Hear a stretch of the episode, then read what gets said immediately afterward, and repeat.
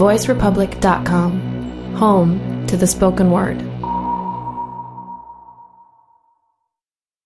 Une éducation qui est plus horizontale, où c'est pas forcément des structures euh, qui peuvent être étatiques ou autres, qui vont euh, transmettre de manière verticale une connaissance voilà, vers le bas avec euh, des sachants et des apprenants. On est beaucoup plus dans une démarche dans l'éducation populaire de faire partir en fait la connaissance de ceux qui vivent les situations et du coup du, du, du, public un petit peu et que chacun chacune est à la fois apprenant et sachant et euh, d'une part et aussi d'autre part euh, de euh, combattre un petit peu euh, le, le, le, certains travers que peuvent avoir les institutions d'enseignement avec euh, qui peuvent se retrancher derrière des vocabulaires extrêmement complexes euh, pour finalement cacher des notions qui peuvent être beaucoup plus simples que ça pour voilà, se donner une légitimité intellectuelle etc et du coup dans une démarche de mettre le savoir euh, et l'esprit critique à, à, la, à la portée euh, de, du plus grand nombre donc il y a, y a, vraiment ce premier aspect et puis aussi, le, le second aspect qui, qui, me semble vachement important là-dedans, c'est que tout ça, c'est dans une visée avant tout politique. Euh, et donc, pour donner justement au peuple le moyen, les, les, les, armements intellectuels, les connaissances politiques, sociales, etc., pour décider de, de son propre destin euh, et euh, voilà et avoir euh, un, un, sens critique à soi. Euh, plutôt que euh, voilà recevoir une parole verticale du haut qui sera forcément dans des intérêts bien bien spécifiques. Euh, bon, il nous semble important de le spécifier parce que, bah, au cours de l'histoire, cette notion d'éducation populaire, elle a pu être bah, pas mal, comme je disais, récupérée, euh, notamment bah, par les instances de pouvoir en place, qui ont pu un petit peu en, en, ouais, en, transformer le, sens. Donc là, voilà, c'est important de, de voir qu'on se base bien sur, euh, sur ces sens-là. Et, et peut-être il y a deux, trois est-ce qu'il y en a parmi vous, euh, il y, a, y, a, des formes d'éducation populaire qui existent aujourd'hui, qui sont relativement connues. Est-ce qu'il y en a parmi vous qui connaissent par exemple les, conférences gesticulées, Franck Lepage et compagnie? Ouais, vous êtes euh, okay, quelques-uns, quelques-unes. Euh, typiquement, ça va être euh, des, des, formats où ça va être une personne qui va venir un peu en mode one-man show, euh, vraiment, qui, voilà, qui va parler de manière assez humoristique, hyper accessible, etc. Mais pour parler d'enjeux sociaux et politiques un peu comme si, euh, je sais pas, Gad Elmaleh faisait de la politique, ce serait sûrement plus intéressant. Euh, et voilà, et donc dans euh, une manière de se réapproprier les, savoirs à la fois avec, euh, non pas sur, bah un mode d'expression qui est plus accessible, plus agréable, etc. et on a aussi, du coup, par exemple, comme autre forme d'éducation populaire qui est assez connue, ce qu'on appelle le théâtre forum, et qui est donc la spécialité d'Olivia, et j'en profite pour faire la transition. Merci beaucoup.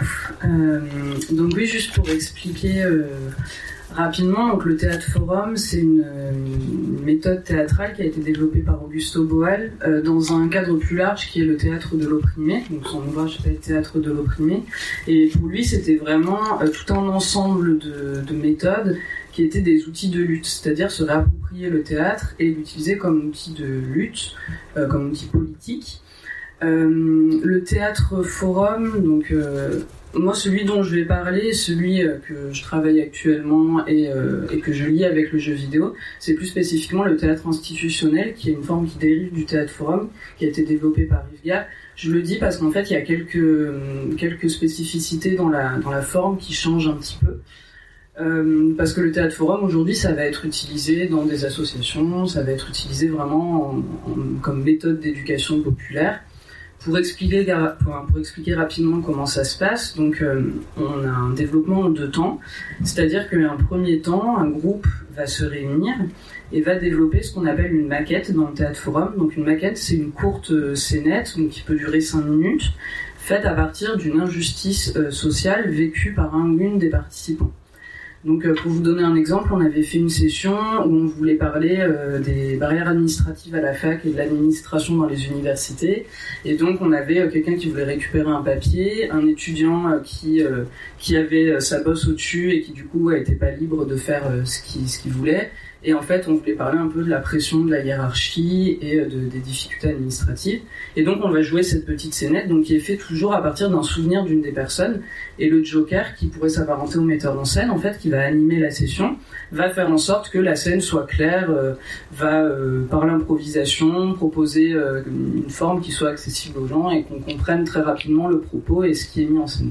Donc ensuite, dans un second temps, on va jouer cette scénette devant un public. Euh, et un public qui en fait, Boal dit que les spectateurs vont passer de spectateurs à spect-acteurs. Donc l'idée c'est vraiment d'avoir les spectateurs qui vont sortir de leur passivité. Donc Boal en parle comme du... Enfin il dit le public, vous, êtes opprimé déjà dans, dans votre rôle de public.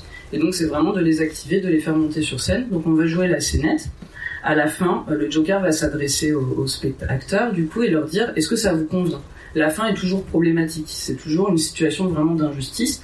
Et chaque personne qui va vouloir apporter une réponse, apporter une alternative, le fait que sur scène. C'est-à-dire, euh, c'est éviter euh, la personne en public qui va dire euh, mais si moi je sais en fait parce que j'ai bossé 30 ans là-dedans, je sais comment ça se passe. Et c'est-à-dire on n'a pas de moi je, c'est dès qu'on veut proposer une solution, on vient sur scène, on rejoue la scène et on va improviser en prenant la place dans des acteurs.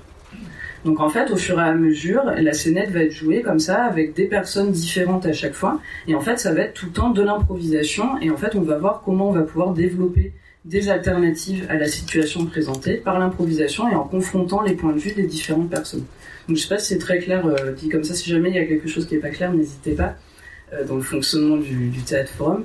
Donc l'idée c'est de rejouer plusieurs fois la scène jusqu'à ce que tout le monde soit satisfait, en tout cas jusqu'à ce que personne ne propose d'autres alternatives, euh, sachant que euh, la scène va être jouée. On peut aussi avoir, par exemple, on va avoir une scène qui va se passer euh, dans un bureau, donc spécifiquement à la fac, avec l'administration, etc. Et quelqu'un va dire ah non mais moi j'aimerais bien qu'on puisse parler avec la boss avant pour lui dire que ce qu'elle fait c'est pas possible. Et du coup on peut avoir une scène à la machine à café. Enfin, on va comme ça rejouer et c'est que par des techniques d'improvisation.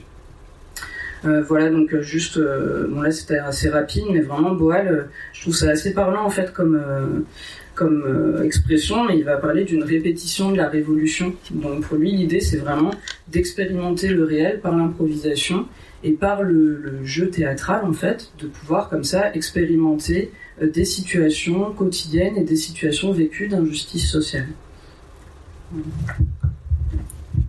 Ok, merci. Et du coup, on, se demandait un petit peu comment appliquer ça aux, jeux vidéo en particulier. Au final, on va pas énormément parler de, jeux vidéo dans cette intervention parce que bon, c'est bien, ça nous change un peu. Mais il y avait quand même quelques petites pistes. Et euh, tu avais parlé justement de, de lien entre le, théâtre forum et euh, le, logiciel Twine. Euh, tu veux peut-être nous en parler un petit peu? Euh, alors oui, donc le logiciel Twine, donc je sais pas si euh, il y en a qui connaissent, euh, voilà, qui connaissent mais donc le logiciel Twine c'est un outil très très accessible pour créer des jeux vidéo narratifs, hein, des jeux en branchement, donc typiquement des livres dont vous êtes le héros numérique, où en fait on va avoir des fictions interactives qui sont créées, donc à chaque fois on va avoir un bloc de texte et puis plusieurs choix.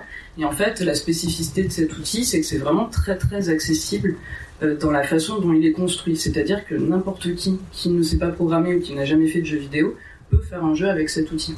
Donc en fait moi ça me paraissait intéressant parce que euh, ben déjà dans cette idée euh, d'éducation populaire qui est propre aussi au théâtre forum de pouvoir donner comme ça la parole à tout le monde et donc on avait fait un petit exercice où j'avais essayé de, de l'appliquer où j'avais demandé à un groupe d'étudiants en fait de euh, la même manière euh, créer une histoire à partir d'une situation qu'ils avaient vécue avec des embranchements et ensuite d'échanger les histoires entre les différentes euh, personnes et chacun pouvait venir rajouter des embranchements, modifier des situations et comme ça expérimenter un petit peu ce que pouvait être le fonctionnement du théâtre forum mais par le jeu par le jeu vidéo. Et en fait ça marche assez bien parce qu'on se rend compte que le débat, le fait de le déplacer ici dans le jeu vidéo ou dans le théâtre forum, dans l'improvisation, en fait, ça crée plein d'autres choses. C'est-à-dire que les gens, au lieu d'être dans un débat un peu de, euh, de c'est moi qui ai raison, enfin, ou souvent des débats un petit peu stériles qu'on pouvait avoir, ici, on va vraiment passer par la création, par, euh, il y a vraiment des choses, en fait, qui sortent et qui ne, qu'on ne dirait pas habituellement, ou en tout cas, ça crée, euh, comment dire, ça, ça regroupe, ça recentre le débat un petit peu, et en fait, après, de pouvoir tester comme ça les jeux qui sont créés, par différents points de vue et par euh, parfois euh, quatre personnes qui sont intervenues sur ces histoires euh, interactives. C'est super intéressant et ça donne comme ça un petit peu ben, des clés du théâtre forum qu'on va retrouver dans le jeu vidéo. Du coup, c'est intéressant parce que ça, là, tu, enfin, moi, ça me fait penser que quand tu soulignais que le logiciel Twine, c'est un truc qui est vachement accessible, c'est effectivement un truc dont on n'a peut-être pas parlé au début dans, en, essayant de définir l'éducation populaire. C'est la notion aussi d'accessibilité des outils pour puisque évidemment bah, des outils euh, comme par exemple du code informatique ou quoi qui, vont, qui requièrent une connaissance des années d'études, etc., euh, vont être réservés à des fractions de population beaucoup plus petites. Et donc, un objectif d'éducation populaire, ça va être aussi de mettre à disposition des outils qui sont récupérables, utilisables, transformables par le plus grand nombre. Et ça, ça pose pas mal bah, de questions évidemment dans le jeu vidéo, parce que c'est quand même un outil qui est essentiellement bah, technique. Euh, même les éditeurs, euh, les, de, quoi moder euh, les, jeux vidéo, faut quand même généralement rentrer dedans et voilà pour un temps significatif avant de commencer à le, à le, à le maîtriser quoi. Et puis ça pose aussi la question de la comment dire de la médiation et parce que quelque part même aujourd'hui ben, dans les dans les on, pourrait dire que les modes et tout ça justement dans les jeux ben, c'est aussi une manière de chacun chacune créer du, contenu, du, euh, euh, voilà, des, connaissances. Mais ces connaissances, ces, ces, contenus sont assez rarement orientés vers euh, des objectifs politiques, vers, voilà, vers une réflexion sociopolitique. Et bah, on peut se dire que peut-être qu'avec une orientation spécifique de la part, alors voilà, soit du studio, soit de, de, médiateurs, médiatrices en bibliothèque par exemple, qui, qui, gérerait un petit peu ça, on, pourrait avoir une orientation choisie et du coup commencer à créer un discours en utilisant ces, outils-là. Euh, et justement, bah, un autre un autre outil qui justement est très accessible finalement, bah, voilà, c'est le, le GN que tu connais du coup très bien, euh, Juliette. Et toi, tu peux peut-être nous parler aussi de quelques expériences euh, de, bah, voilà, de GN en éducation populaire, qui, euh, des, des, des, méthodes qui étaient euh, utilisées.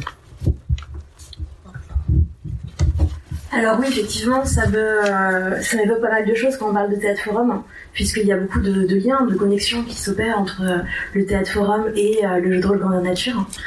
ce qu'on peut, ce peut voir déjà, c'est que le jeu de rôle grandeur nature, c'est considéré donc GN, c'est considéré comme de l'éducation populaire de base, mais de l'éducation populaire un peu ministérielle, si vous voyez ce que je veux dire.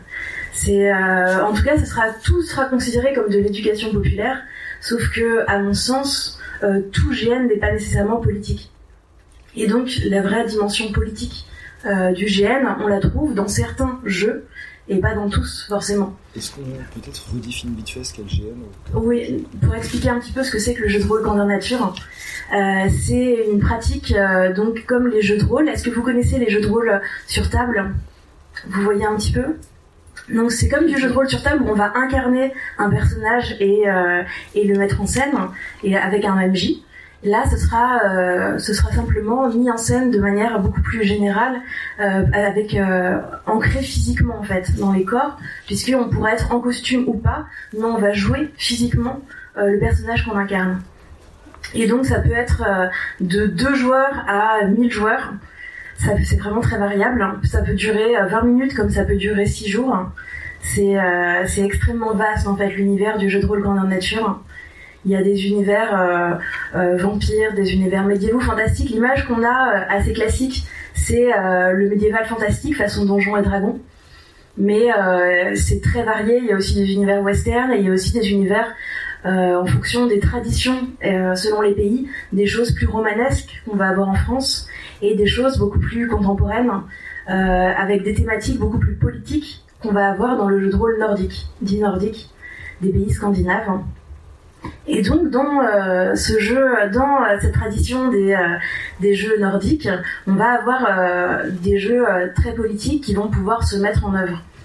à commencer par exemple par un jeu écrit par une française, Muriel Algaret, qui, va, qui a écrit sur le harcèlement de rue un, jeu très court qui est destiné à être mis en scène, à être pratiqué par des féministes. Donc dans des conventions féministes par exemple, l'idée c'est que tout le monde puisse pratiquer ce jeu dans des petites tables et un jeu qui parle de la réception en fait dans le cadre du harcèlement de rue, de la réception du témoignage de la victime. Donc c'est une femme qui a été harcelée en fait dans la rue et euh, quelqu'un euh, justement lui a prêté main forte et là elle rejoint ses amis et évidemment évidemment il y aura quelqu'un qui va venir euh, lui dire oui mais comment t'étais habillée et finalement est-ce que tu l'as pas un petit peu cherché et quand même il faut se mettre à la place de l'agresseur etc etc donc il y a quelqu'un qui va jouer ce rôle là et, euh, et quelqu'un qui va jouer le rôle de la victime et quelqu'un qui va jouer aussi le rôle des amis. Enfin, et tout va se mettre en place de manière à euh, à incarner le jeu et à incarner euh, à incarner euh, les problématiques en fait euh, qui vont être mises en, scène à travers ça. Et c'est un moyen de prendre conscience des, questions politiques qu'on va être amené à qu'on va être amené à traiter. Pour revenir sur les différents en fait, donc tout ça, ça, ça, peut sembler assez éloigné de la vision qu'on peut avoir du jeu de rôle classique. Euh, du jeu de rôle, euh, le jeu de rôle qu'on va le connaître le plus souvent, ça va être le jeu de rôle dit ludiste, avec euh, où le but ça va quand même être de gagner, mettons, des pouvoirs ou de l'or ou des choses comme ça, ou en tout cas d'avoir des, des buts et un peu de compétition. Mais il y a aussi le jeu de rôle simulationniste et le jeu de rôle narrativiste et là, le jeu de rôle, la tendance nordique dont je parle, c'est plutôt du jeu de rôle narrativiste. Voilà. Donc, et le but, ça va vraiment, il y aura quand même des mécaniques de jeu, hein, c'est pas des, nœuds de règles, il y a des règles qui se mettent en place, euh, mais le but, ce sera pas de gagner le jeu. Et pour vous donner un autre exemple de GM, il y en a un auquel j'ai participé aussi, qui, euh, qui se trouve, qui s'appelle Just a Little Lovin', et ça se place dans la communauté homosexuelle à New York au début des années 80, donc au moment de l'émergence du sida euh, dans la communauté homosexuelle. Donc le but c'est pas de rigoler en fait. voilà. Euh, c'est un moyen de créer de l'empathie. C'est un moyen très fort pour générer et créer de l'empathie. Euh, il y a quand même des moments où on a ri, hein, on a beaucoup ri et on a beaucoup pleuré aussi. Euh, c'était c'était très intense et c'était très fort. Et, ça c'est un moyen de se mettre un peu à la place des personnes en fait qui ont pu être confrontées à, ça. Alors ça veut pas dire qu'on devient expert en quelques jours, hein, il faut se méfier de ce travers-là. On ne devient pas expert simplement parce qu'on a euh, fait un, un GM, mais euh, on peut approcher un petit peu, euh, créer, créer cette empathie-là, avoir un lien, une connexion qui va s'opérer. Et ce qui est important, c'est que ce GM, il a, été écrit par des membres de la communauté LGBT. Ce qui évidemment crée une connexion aussi forte et permet d'éviter de raconter n'importe quoi. Merci beaucoup. Et du coup, il y, a un peu une, question quelque part. Euh, là, vu qu'on est sur des, thématiques qui sont assez, voilà, assez graves, assez lourdes, etc t'expliquais aussi qu'il y a beaucoup la notion de euh, comment on va euh, comment on va on va dire débriefer euh, discuter en fait après peut-être je sais pas si ça se fait pendant ou après la partie pour bah, voilà pour que chacun chacune peut-être exprime son ressenti s'apporte les messages qu'ils ont reçus les, uns les autres. Moi j'aurais une première question là-dessus. Et peut-être vous pouvez voilà l'une et l'autre nous parler des, des, méthodes qui sont utilisées pour ça. On pourrait peut-être aussi se demander comment euh, ces méthodes-là, elles pourraient être quelque part transposables aux jeux vidéo où il n'y a pas un humain euh, qui est là pour nous taper à discuter et nous expliquer, euh, voilà, nous débriefer la partie qu'on vient de jouer, quoi. Et finalement, il y a peut-être moyen d'avoir d'autres formes qui, qui, qui, font réfléchir au-delà, enfin, après avoir joué la partie, mais, mais comment J'avais une autre question, mais je l'ai oubliée, donc on va commencer par ça. Euh, en fait, ça me permet de rebondir sur quelque chose que j'ai oublié de dire tout à l'heure. euh, non, sur cette notion de comment on va, euh, oui, comment on va débriefer, etc. Et finalement, comment, en fait, ça me fait penser dans le théâtre forum, il y a une première partie euh, avant même, enfin, avant de, jouer la, la, scénette devant les spectateurs, il y a euh, tout un ensemble de jeux et exercices et en fait, ces jeux et exercices, c'est pour constituer un groupe avec lequel justement on va pouvoir dialoguer, etc. Parce qu'en fait, le théâtre forum, il faut savoir qu'Augusto Boal, euh, à la base, c'était vraiment destiné. Enfin, lui, c'était dans un contexte euh, donc au Brésil pendant la dictature militaire qui était très dur, et c'était vraiment, euh, c'était libérer les opprimés. En fait, c'était un voilà, ça se, ça se destinait à un groupe vraiment de personnes spécifiques. Maintenant, c'est un petit peu plus large, c'est-à-dire que ça va être utilisé par des associations, mais on va pas forcément s'adresser à un groupe de personnes qui se connaissent ou qui sont, euh, voilà, qui sont vraiment dans le même domaine, dans le même milieu. Et donc, on a tout un ensemble de jeux et d'exercices en première partie. Et alors, ça va être des jeux, euh, il y en a, c'est vraiment des jeux de cours de récréation en fait, mais qui vont euh, aider sur des, à, véhiculer des valeurs juste ou à véhiculer quelques, quelques outils comme ça qui vont nous permettre de créer un groupe où les gens sont en confiance, de créer un, un espace safe en fait, un espace, euh, un espace bon pour tout le monde. Et en fait, il y a tout. Euh, donc voilà, c'est. Euh, je discute beaucoup donc avec un ami qui fait du théâtre forum à Montpellier. Donc c'est avec lui que j'en ai fait quelques-uns à Montpellier. Euh, et lui, voilà, il y a des principes, donc par exemple égalité des intelligences, donc c'est de dire qu'il n'y a y a pas une personne qui est plus intelligente que les autres ou qui est plus légitime euh, euh, au niveau au niveau de ses connaissances à parler d'un sujet ou quoi que ce soit. Et en fait, on a plein d'ensembles de petits jeux un petit peu qui parfois paraissent un petit peu idiots comme ça, mais qui en fait sont vraiment, ça fonctionne très très bien en fait, ou, des choses où on va tous se tenir la main sans mêler, devoir se démêler. En fait, quand on connaît pas les gens, ça crée une espèce de groupe moi, ça me rappelle vraiment les jeux en théâtre, en fait, aussi. Euh, il y a tous ces exercices. Donc là, voilà, c'est un petit peu constituer un groupe. Et en fait, ce qui se passe pendant la séance de théâtre forum, c'est que les, les, gens sont très, très bienveillants entre eux, en fait. Ça crée vraiment euh, quelque chose où souvent les gens, parfois, n'osent pas trop aller sur scène. C'est un peu intimidant. Et en fait, le rôle du joker de l'animateur, c'est vraiment de dire, ben, là, tu peux nous exprimer ce que tu penses, donc euh, viens nous dire, euh, viens nous dire sur scène. Euh, et donc ça marche assez bien en général. Et après les séances de théâtre forum, il y a ben, souvent, voilà, les gens sont amenés plus à débriefer ensuite leurs ressentis, les différentes scènes qu'ils ont vécues, etc. et après, j'ai pensé à autre chose. Non, oui, dans le jeu vidéo, juste après, par rapport, c'est la parole par rapport au gène, mais dans le jeu vidéo, euh, moi ça me fait vraiment penser à tout ce qu'on pourrait avoir sur des forums par exemple, euh, quand on va jouer à des jeux qui vont vraiment nous, nous secouer, euh, qui vont nous parler comme ça de thématiques sociales, de thématiques engagées, de thématiques assez difficiles. Et en fait, moi, c'est une idée que je commençais à avoir parce que dans le cadre de ma recherche, je, je crée un jeu, il faut que je crée une expérience, donc je travaille avec des théâtres pour créer ça.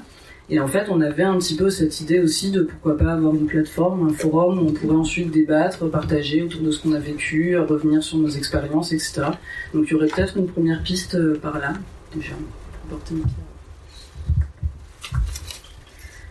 C'est une question importante, la question de, euh, du débrief. Et euh, plus largement, ça, ça rejoint la question de la sécurité émotionnelle.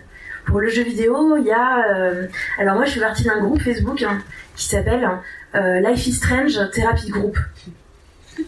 Parce qu'en fait, on a ressenti le besoin, on a été plein à ressentir le besoin après avoir joué euh, le jeu Life is Strange qui est très éprouvant émotionnellement, à en parler, à en discuter avec d'autres personnes. Et c'est pour ça que les forums, ça peut vraiment être utile, justement, euh, pour, pour partager en fait ça. Quand, pour travailler la sécurité émotionnelle, en fait, il y a plusieurs outils qui ont été mis en place au fil des années dans le, dans le GM. Déjà, il y a la note d'intention le fait de faire une note d'intention claire sur, euh, sur ce qu'on veut, c'est des choses qui peuvent aider pour dire bon bah voilà notre jeu il va parler de ci, de ça, de ça. Euh, il risque d'aborder des thématiques dures, attention par exemple. Euh, il y a, je pense à un jeu notamment qui traite beaucoup du deuil et on, par exemple dire bah, si vous avez vécu un deuil récemment, c'est peut-être pas une bonne idée de vous inscrire sur ce jeu. C'est pas forcément le meilleur moment pour le jouer. Euh, donc ça, ça va être le premier outil. Le deuxième outil important, ça va être le débrief, puisque en débrief, on va poser la question, justement, des questions qui vont être comment tu te sens et de quoi est-ce que tu as besoin? Et ça, c'est un moyen tout bête de euh, euh, de prendre soin en fait des gens, de vérifier qu'ils vont bien, parce qu'ils peuvent, ou alors qu'ils vont mal en fait, ça peut arriver aussi, et donc faire en sorte que ça aille et, et checker en fait l'état de la personne. Un autre outil, ça peut être le débrief buddy. Donc euh, c'est le fait d'avoir un, un, buddy, c'est-à-dire un, un, copain en fait, quelqu'un, un autre joueur, quelqu'un qui a joué GN aussi et qui va vérifier, peut-être au bout d'une semaine, quelque chose comme ça, que tout va bien. Vérifier euh, une, une, semaine après que comment on sent, euh, parce que parfois sur le moment ça va, et puis, on ressent quand même le besoin finalement de euh, d'en reparler après. Peut-être qu'il y a des choses, des problématiques qui peuvent émerger, qui vont euh, qui vont émerger un peu plus tard. Et enfin, là, alors je vais pas parler de tous les outils, mais un dernier outil qui est très important, c'est le safe word. Le safe word, c'est euh, quelque chose, c'est un c'est un mot en fait où on dit stop. C'est une manière de dire pouce, en fait, tout simplement. C'est une manière de dire pouce et euh, de dire bon bah là euh, les choses vont trop loin euh, et j'ai besoin d'arrêter. Donc on peut dire il y a deux outils qui existent, c'est break pour dire là, il faut qu'on ralentisse. Par exemple, si vous êtes dans une scène d'engueulade, et ben l'engueulade continue à avoir lieu, mais elle est moins forte. Vous allez moins crier, vous allez moins être menaçant physiquement, par exemple, ce genre de choses. Et cut, cut, là, on arrête le jeu et on demande de quoi la personne a besoin. Et donc ça, c'est un moyen de euh, d'essayer de veiller à la sécurité émotionnelle de toutes les personnes impliquées, en fait. Et c'est pas forcément la personne qui se fait engueuler qui va être euh, toujours la plus euh, la plus à même d'utiliser le, le word. Parfois, c'est la personne qui engueule pour qui ça va être difficile aussi. Ça dépend des fois.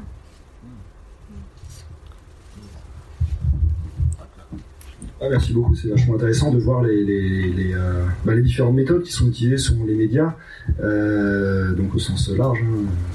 Et, du coup, on peut voir, là encore dans, les liens avec le, jeu vidéo, la remarque qu'on s'était faite, c'était que le, safe word, euh, c'est un peu l'équivalent. Finalement, on, se faisait la remarque que dans le jeu vidéo, il y a extrêmement peu, euh, il me semble, cette notion de prendre soin de la personne qui joue. Euh, alors, on se disait que cette notion de safe word, peut-être équivalent de la pause. Voilà, on peut mettre le jeu en pause quand on veut. Euh, quoi, je sais pas si tous les jeux font. Il doit y avoir des jeux où tu peux même pas mettre la pause, t'es vraiment sous pression. Après, euh, ça doit être un peu une minorité. Euh, dans, Life is Strange, justement, il y avait cet exemple effectivement où tout à la fin, euh, t'as une espèce de fiche de bon bah si vous aussi vous vous faites bully, euh, vous avez des envies de suicide, etc. Vous avez tel et tel numéro à appeler. En fait, une, espèce de service après-vente de care un petit peu euh, du, jeu quoi. Euh, et ça, c'est un truc, euh, j'ai l'impression qu'il n'est pas du tout exploré dans le jeu vidéo euh, actuellement et sur lequel il y aurait peut-être énormément à faire. Ça, ça, ce qui, penser aussi à la notion de débrief euh, tout à l'heure. Ce serait probablement pas forcément un truc extrêmement coûteux dans un jeu d'avoir l'espèce de petite partie à la fin où on peut cocher, euh, je sais pas, comment on se sent sur une échelle de 1 à 5, puis avec un petit retour, soit vidéo, soit textuel, soit qui nous redirige quelque part, qui, voilà, qui pourrait être, bah, être, nous apporter des connaissances en plus, euh, nous simplement nous faire nous sentir bien, etc., se- selon nos besoins, quoi. Donc là, il y aura peut-être tout plein de petits à, à mettre en œuvre, et du coup, il y a, ça évoque des choses à des gens, et Noël va pouvoir euh, envoyer le micro dans la foule. Fais pas comme ça. Fais pas comme ça. je, je vais pas avancer. On est dans la bienveillance euh, ici, c'est- beau. Bon, juste un petit mot, euh, on n'est pas des chanteurs donc on tient pas la- le micro comme ça.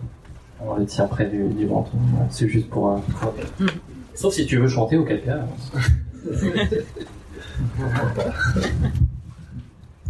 Euh, oui, c'est intéressant. Là, le... je sais pas si vous connaissez le, jeu euh, Hellblade, Senua's Sacrifice, qui parle de la schizophrénie. C'est un jeu très très court qui doit durer peut-être 6-10 heures à peu près. Mais euh, moi, je quand je l'ai fini, j'étais au, bout du rouleau. Vraiment, c'est un jeu qui est très prenant. Parce que pendant tout le, pendant les 10 heures, du coup, vous avez des petites voix qui vous tournent dans la tête. Donc au début, vous vous en rendez pas vraiment compte. Au bout de 10 heures de jeu, je peux vous assurer que vous êtes obligé de faire des pauses vous-même tellement ça vous prend euh, à l'esprit. Et euh, ouais, je trouve ça vachement intéressant le fait d'avoir un petit reminder à la fin du jeu en disant quelle était votre expérience, comment vous avez pensé sur une échelle de 1 à 5, euh, est-ce que vous sentez plutôt euh, bah, ça va, vous en ressentez rien, est-ce qu'au contraire par contre vous, vous avez vraiment ressenti quelque chose, est-ce que vous êtes mal, et peut-être notamment mettre des, bah, des- comme des, comme vous disiez à la fin de Life is Strange, il y a des, des numéros, c'est ça? Des numéros pour rappeler au cas où. Trouve ça vachement intéressant et c'est vrai que beaucoup de jeux euh, le mériteraient, notamment peut-être des jeux d'horreur ou des jeux euh, style un peu euh, tout ce qui rapporte à Cthulhu, enfin des jeux de ce style-là, un peu horreur euh, pensée. Je trouve ça vachement intéressant. Oui. D'ailleurs, le break est vachement utilisé dans les. Enfin, je sais pas si les gens ont déjà fait des jeux de rôle euh, style Cthulhu, mais quand vous avez un très bon GN, euh, enfin, le break vous l'aimez, clairement. Et les pires aussi.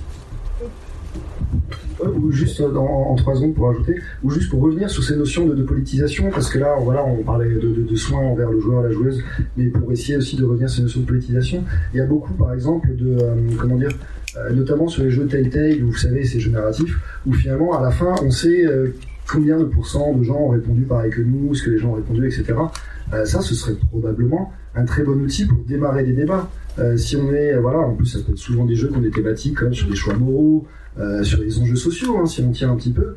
Euh, et pourquoi s'en tenir finalement à juste, bon, bah, X% ont répondu ça, voilà, salut, merci, au revoir. Euh, Est-ce qu'on pourrait pas bah, diriger les gens vers, euh, voilà, discuter entre eux, euh, mettre des opinions qui pourraient être, je sais pas, euh, avec des petits boutons plus, là, un peu euh, curationnés par le public et euh, faire remonter les remarques les plus intéressantes. Voilà, créer une espèce de ça irait dans un petit peu ce que vous disiez, cette notion de forum, mais voilà, qui peut-être se baserait vraiment sur, euh, sur le, contenu du jeu, il y aurait peut-être des, choses à faire là-dessus. pour répondre tout de suite à ton point que tu viens de faire, euh, la différence peut-être, c'est que les jeux vidéo, ça se passe, enfin, c'est, un médium dans l'espace d'échange via Internet, et du coup, c'est très difficile de commencer une discussion sérieuse sur Internet sans que ce soit la 3D troll et que ça parte en flemme. Donc peut-être que c'est pour ça aussi qu'il ne faut le faire. Euh, ma, question, c'était, enfin, mon intervention, c'était plus basée sur la question de euh, comment comment s'assurer que les interactions aient lieu avec bienveillance, comment s'assurer du bien-être des joueurs, des choses comme ça il y, a des, il y a des tentatives dans ce sens-là, euh, notamment dans les jeux qui sont très, très basés sur le multijoueur, sur le, sur le fait que tu as une communauté vivace avec des interactions fréquentes.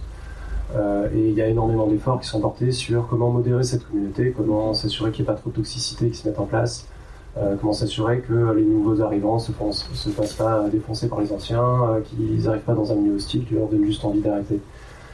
Euh, alors après, la grosse différence, c'est qu'en fait, effectivement, euh, pour l'instant, la plupart de ces initiatives sont portées à la charge des développeurs. C'est les développeurs qui font attention, qui mettent des mécanismes pour euh, inciter des comportements bienveillants, qui enlèvent les canaux d'hostilité possibles en, en, disant bon bah en fait les seuls moyens que tu as de communiquer c'est ça et ça et ça et tu pourras pas faire d'autres.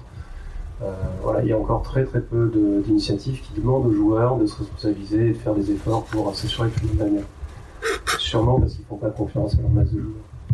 Et c'est hyper intéressant parce que ça permet de rebondir aussi sur euh, le fait que quelque part, en laissant euh, euh, les, développeurs, les studios développeurs pourraient laisser quelque part à la, la communauté le soin de se responsabiliser en créant peut-être des espèces de systèmes de validation, de modérateurs, modératrices, etc., etc. Ce qui après poserait une autre question qui serait celle du travail gratuit évidemment. Donc là, c'est un peu tricky. Euh, mais voilà, dans une optique de quelque part prise de pouvoir, pas des moyens de production, mais au moins des moyens d'expression euh, par la communauté. Je sais pas si vous, ça vous évoque des choses aussi. Carrément. Euh, je veux bien rebondir parce que du coup, en fait, sur toutes ces idées et dans la, dans la suite de l'exercice sur Twine dont je parlais tout à l'heure, en fait, la prochaine chose que, j'aimerais monter, donc il y a encore au premier balbutiement, une fois, enfin, c'est les en fait, c'est tout là ce qui émerge de mes discussions avec euh, des étudiants en théâtre et, euh, et puis aussi mes propres expériences. En fait, on avait envie euh, de faire un jeu qui se déroulerait en deux temps. On pourrait avoir une première partie qui serait de l'ordre du jeu narratif. Jeu narratif parce que souvent en fait ce sont des jeux qui vont parler de, ben, comme tu disais, de thématiques sociales, de choses qui sont plus plus apte en fait à mon sens à, évoquer des choses personnelles, à, vraiment s'attacher aux au personnages, à comprendre les situations qu'ils vivent, etc. Et donc, euh, on voulait avoir cette première partie qui serait un jeu avec des choix. Euh, typiquement, euh, on va faire des choix qui vont faire évoluer au fur et à mesure. Et en fait, une deuxième partie qui serait un retour sur le jeu. Et en fait, cette deuxième partie, on l'envisageait comme un point de rendez-vous dans la ville. alors, c'est difficile à mettre en place. Enfin, c'est-à-dire, ça, demande de repenser la façon dont on consomme les jeux vidéo, en fait, notre rapport aux jeux vidéo. Mais ce serait de dire, on a un point de rendez-vous et on va pouvoir, avec les joueurs, les créateurs et les acteurs, parce que j'aimerais que dans le jeu il y ait des, phases jouées, des acteurs, euh, on va pouvoir modifier le jeu. Euh, modifier le jeu, c'est-à-dire euh, rajouter des options, des choses, et donc, modifier le jeu, c'est une façon de confronter nos points de vue en fait. C'est dire, ben moi à ce moment-là, en fait, j'ai fait ce choix-là pour ça, et puis l'autre va dire, ah oui, j'avais pas vu les choses comme ça. Enfin, c'est un peu un exercice de se mettre à la place d'eux, et puis, et puis voilà, donc voir comment en fait on pourrait avoir un jeu et en fait un, cadre donc qui serait proche ici euh, presque d'une performance parce que cette deuxième partie, enfin quand je dis performance c'est vraiment euh, d'un point de vue théâtral, c'est-à-dire on aurait cette deuxième partie avec euh, des acteurs en fait qui peuvent presque continuer à jouer un rôle qu'ils avaient dans le jeu. Enfin là il y a plein d'idées qui pourraient arriver autour de ça, mais c'est de voir comment on pourrait finalement mettre un cadre en fait à ça et le et, l'ancrer directement avoir un jeu comme ça qui se passe en deux temps avec euh, parce que c'est un peu comme euh, comme tu disais le côté ça se passe sur internet donc c'est très difficile en fait d'avoir un débat même sur les forums euh, je veux dire de revenir sur son expérience. C'est pas du tout la même chose que d'avoir des gens en face. Et du coup comment est-ce qu'on pourrait créer en fait cet espace? Ça n'existe pas en, en, tant que tel parce que le jeu ça c'est une expérience individuelle tout cas les jeux narratifs de cette manière-là, c'est comment on pourrait ici passer de cette expérience individuelle à une expérience collective où on va confronter nos points de vue et revenir sur notre expérience en fait.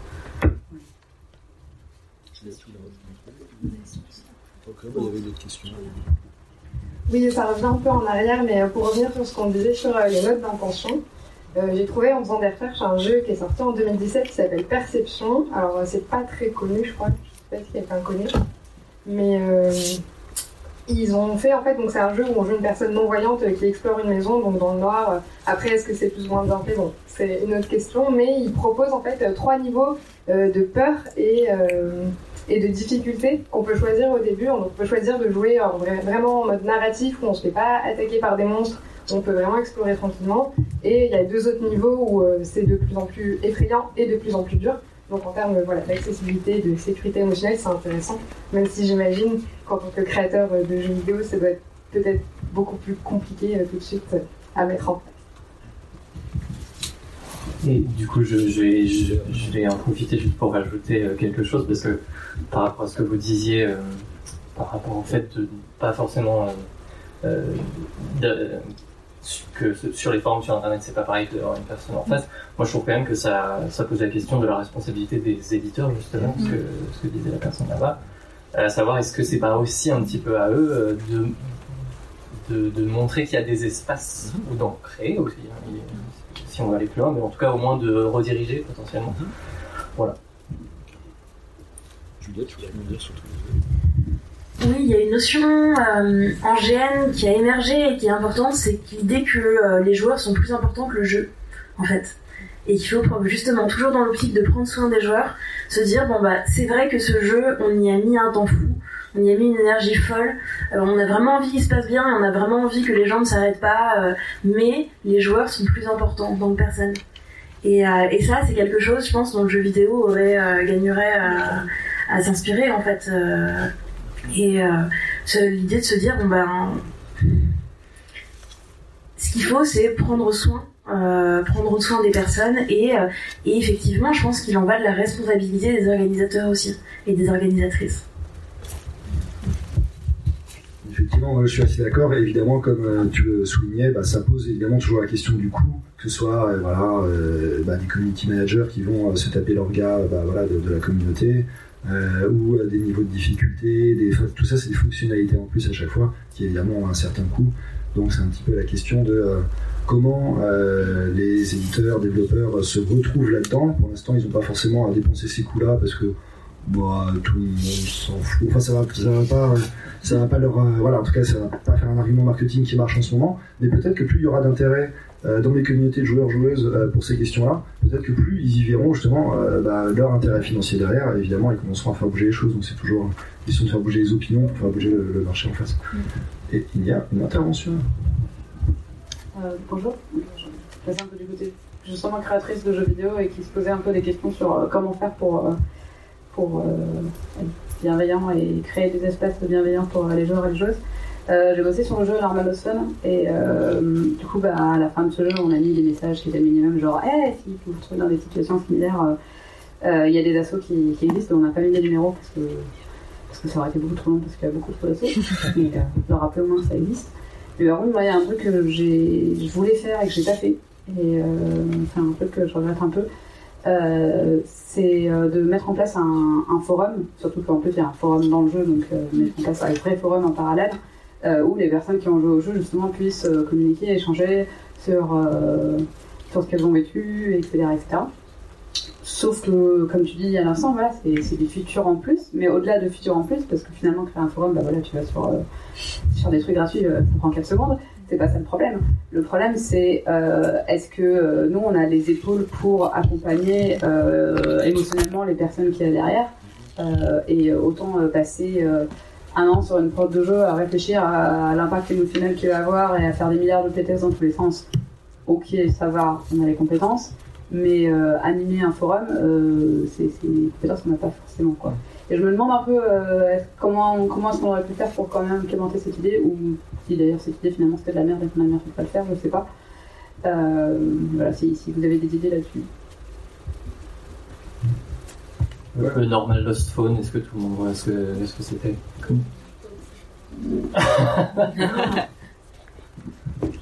Et euh, ouais, enfin, ça, me faisait juste penser ce que tu disais, euh, les, les, Donc effectivement, c'est un coût, euh, et probablement qu'il y a, dans la notion de responsabilité, il y a aussi typiquement sur des jeux avec des termes un peu un peu tricky, genre le bullying ou quoi, dans Life is Strange, si on commence à mettre des, des, des, des formes là-dessus, s'il se passe quelque chose de mal, ça va être voilà des, gens qui sont harcelés ou quoi, être la responsabilité de l'éditeur.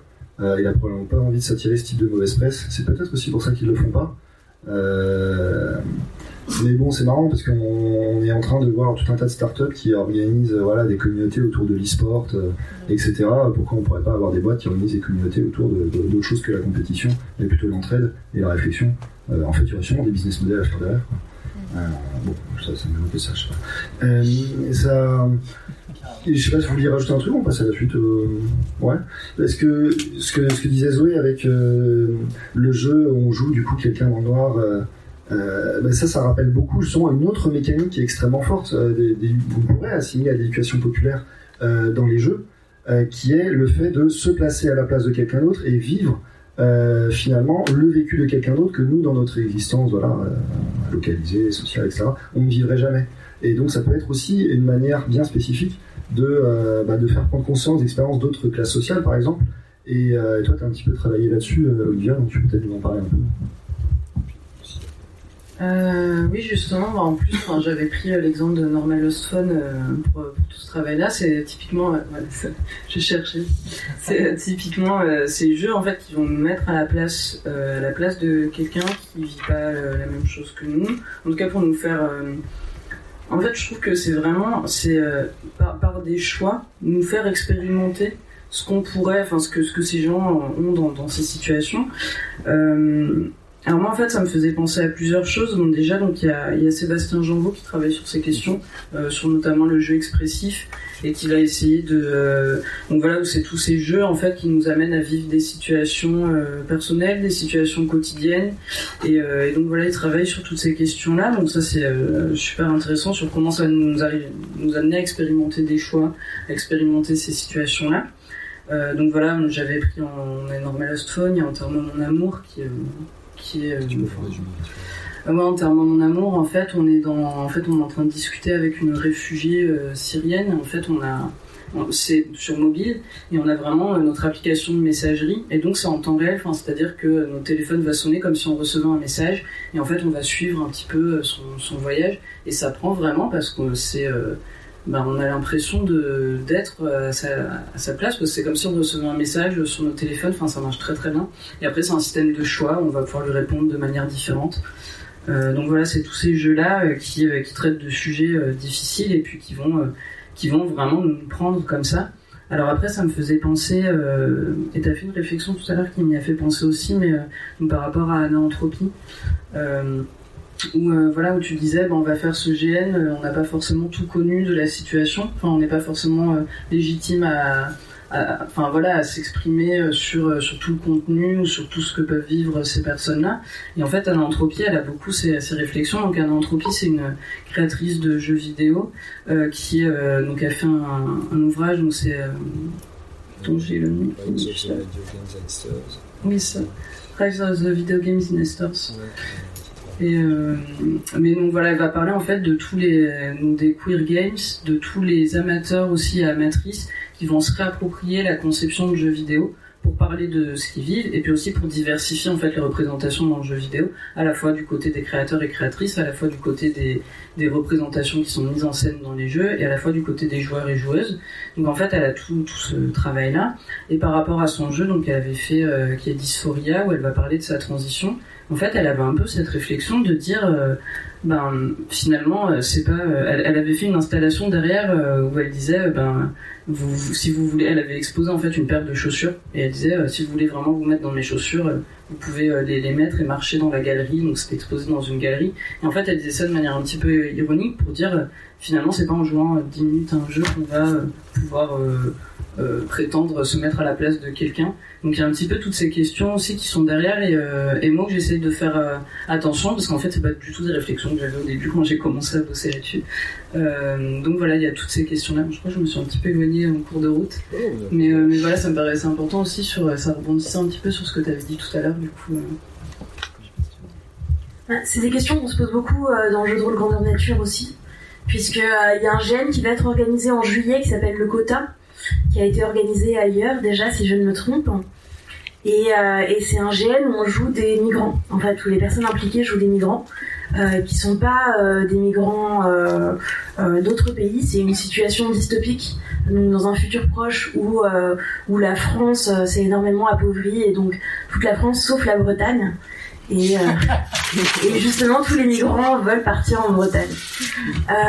néanmoins, Néanmoins, euh, il y a eu beaucoup de critiques qui ont été faites sur ce projet de jeu parce que euh, il y a eu des critiques sur euh, le risque d'appropriation culturelle, il y a eu des critiques sur le risque justement de pouvoir penser qu'on connaît tout tout d'un coup à la vie d'un réfugié, se dire aussi ça, ça peut être d'un point de vue extérieur, mais les gens qui voient le jeu de rôle comme en nature comme un jeu avant tout, donc comme quelque chose de distrayant. On peuvent se dire mais euh, attendez euh, c'est pas un jeu en fait vous allez jouer pendant une journée ou deux journées à, incarner euh, un réfugié alors qu'en fait c'est pas drôle il y a rien de il y a rien d'amusant à ça et c'est déplacé.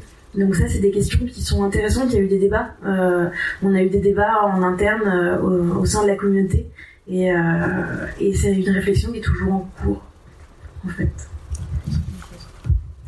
C'est super intéressant comme, euh, comme exemple. J'ai l'impression que, que ce type de débat, finalement, il est, bon, il est présent clairement aussi dans, dans, le jeu vidéo et puis dans, dans tout plein de médias. Euh, que, euh, peut-être pour essayer de, de filer, euh, si tu es d'accord, et puis aussi le, résultat un peu de ces débats, si, si, si va en accord avec ça, mais qu'il y a toujours la notion de. Euh, comment dire, peut-être qu'on peut voir que le jeu, c'est pas forcément. Moi, je pense qu'il est déjà, il est victime de son de son nom jeu qui le relègue immédiatement au divertissement et au léger, alors que on pourrait peut-être parler d'expérience interactive. Alors ça fait un peu hipster dit comme ça, et du coup, on pourrait trouver encore autre chose, je sais pas. Mais euh, euh, énormément de jeux bah, parlent de thèmes extrêmement sérieux et euh, le, jeu est bien fait et prudent en soi, mais ne veut pas dire euh, qu'on est juste là pour le divertissement et comme tout un tas de médias, je sais pas, le cinéma, la liste de Schindler, c'est pas très drôle et, pourtant on est quand même pris dedans.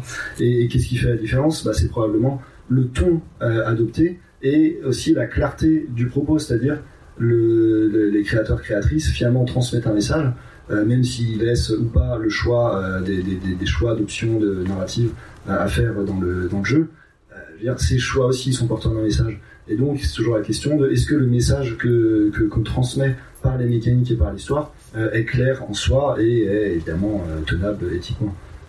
ça, c'est probablement une, première piste. Et c'était intéressant aussi quand tu parlais de que truc ça se passe avec en Bretagne, etc.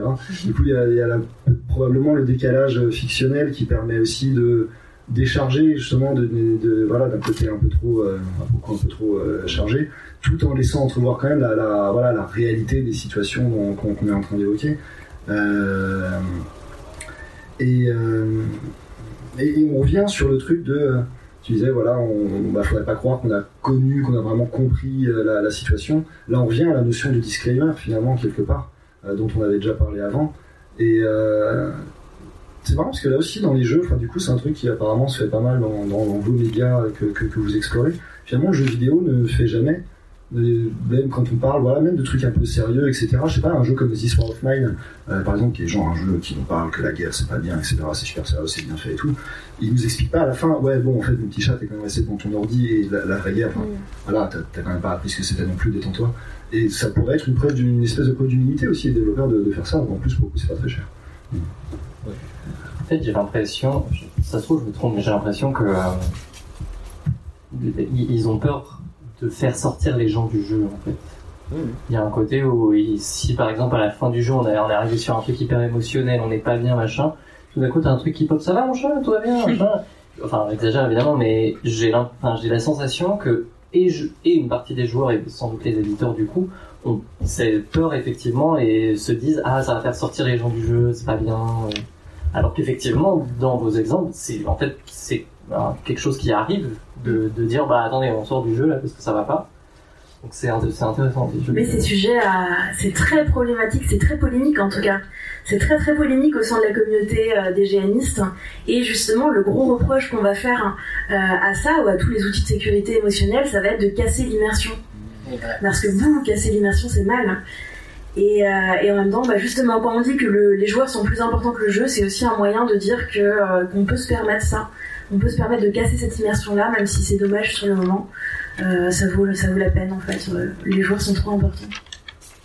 En fait, c'est marrant parce que sur ce, cette chose de briser l'immersion, euh, dans le théâtre, et euh, d'ailleurs Augusto Boal par rapport au théâtre forum le dit, en fait pour lui il faut justement aller à l'encontre de l'immersion. Enfin pour lui c'est euh, il faut aller à l'encontre de la catharsis de l'immersion. Il se positionne vraiment contre le, le théâtre enfin le théâtre d'Aristote en fait. Il va dire il faut arrêter sortir de cette construction du théâtre qui mène à une immersion pour pour activer les spectateurs en fait, pour les faire réfléchir, pour les faire ben, que les spectateurs puissent faire aussi le, le lien avec des situations qu'ils vivent, enfin, puissent faire le lien avec des situations actuelles. Et en fait, il y a vraiment cette chose de briser l'immersion. Et je trouve que dans le jeu vidéo, justement, c'est quelque chose qui, euh, qui pour moi fonctionne assez bien dans des jeux qui vont parler de thématiques sociales ou qui cherchent à transmettre quelque chose aux joueurs ou aux joueuses.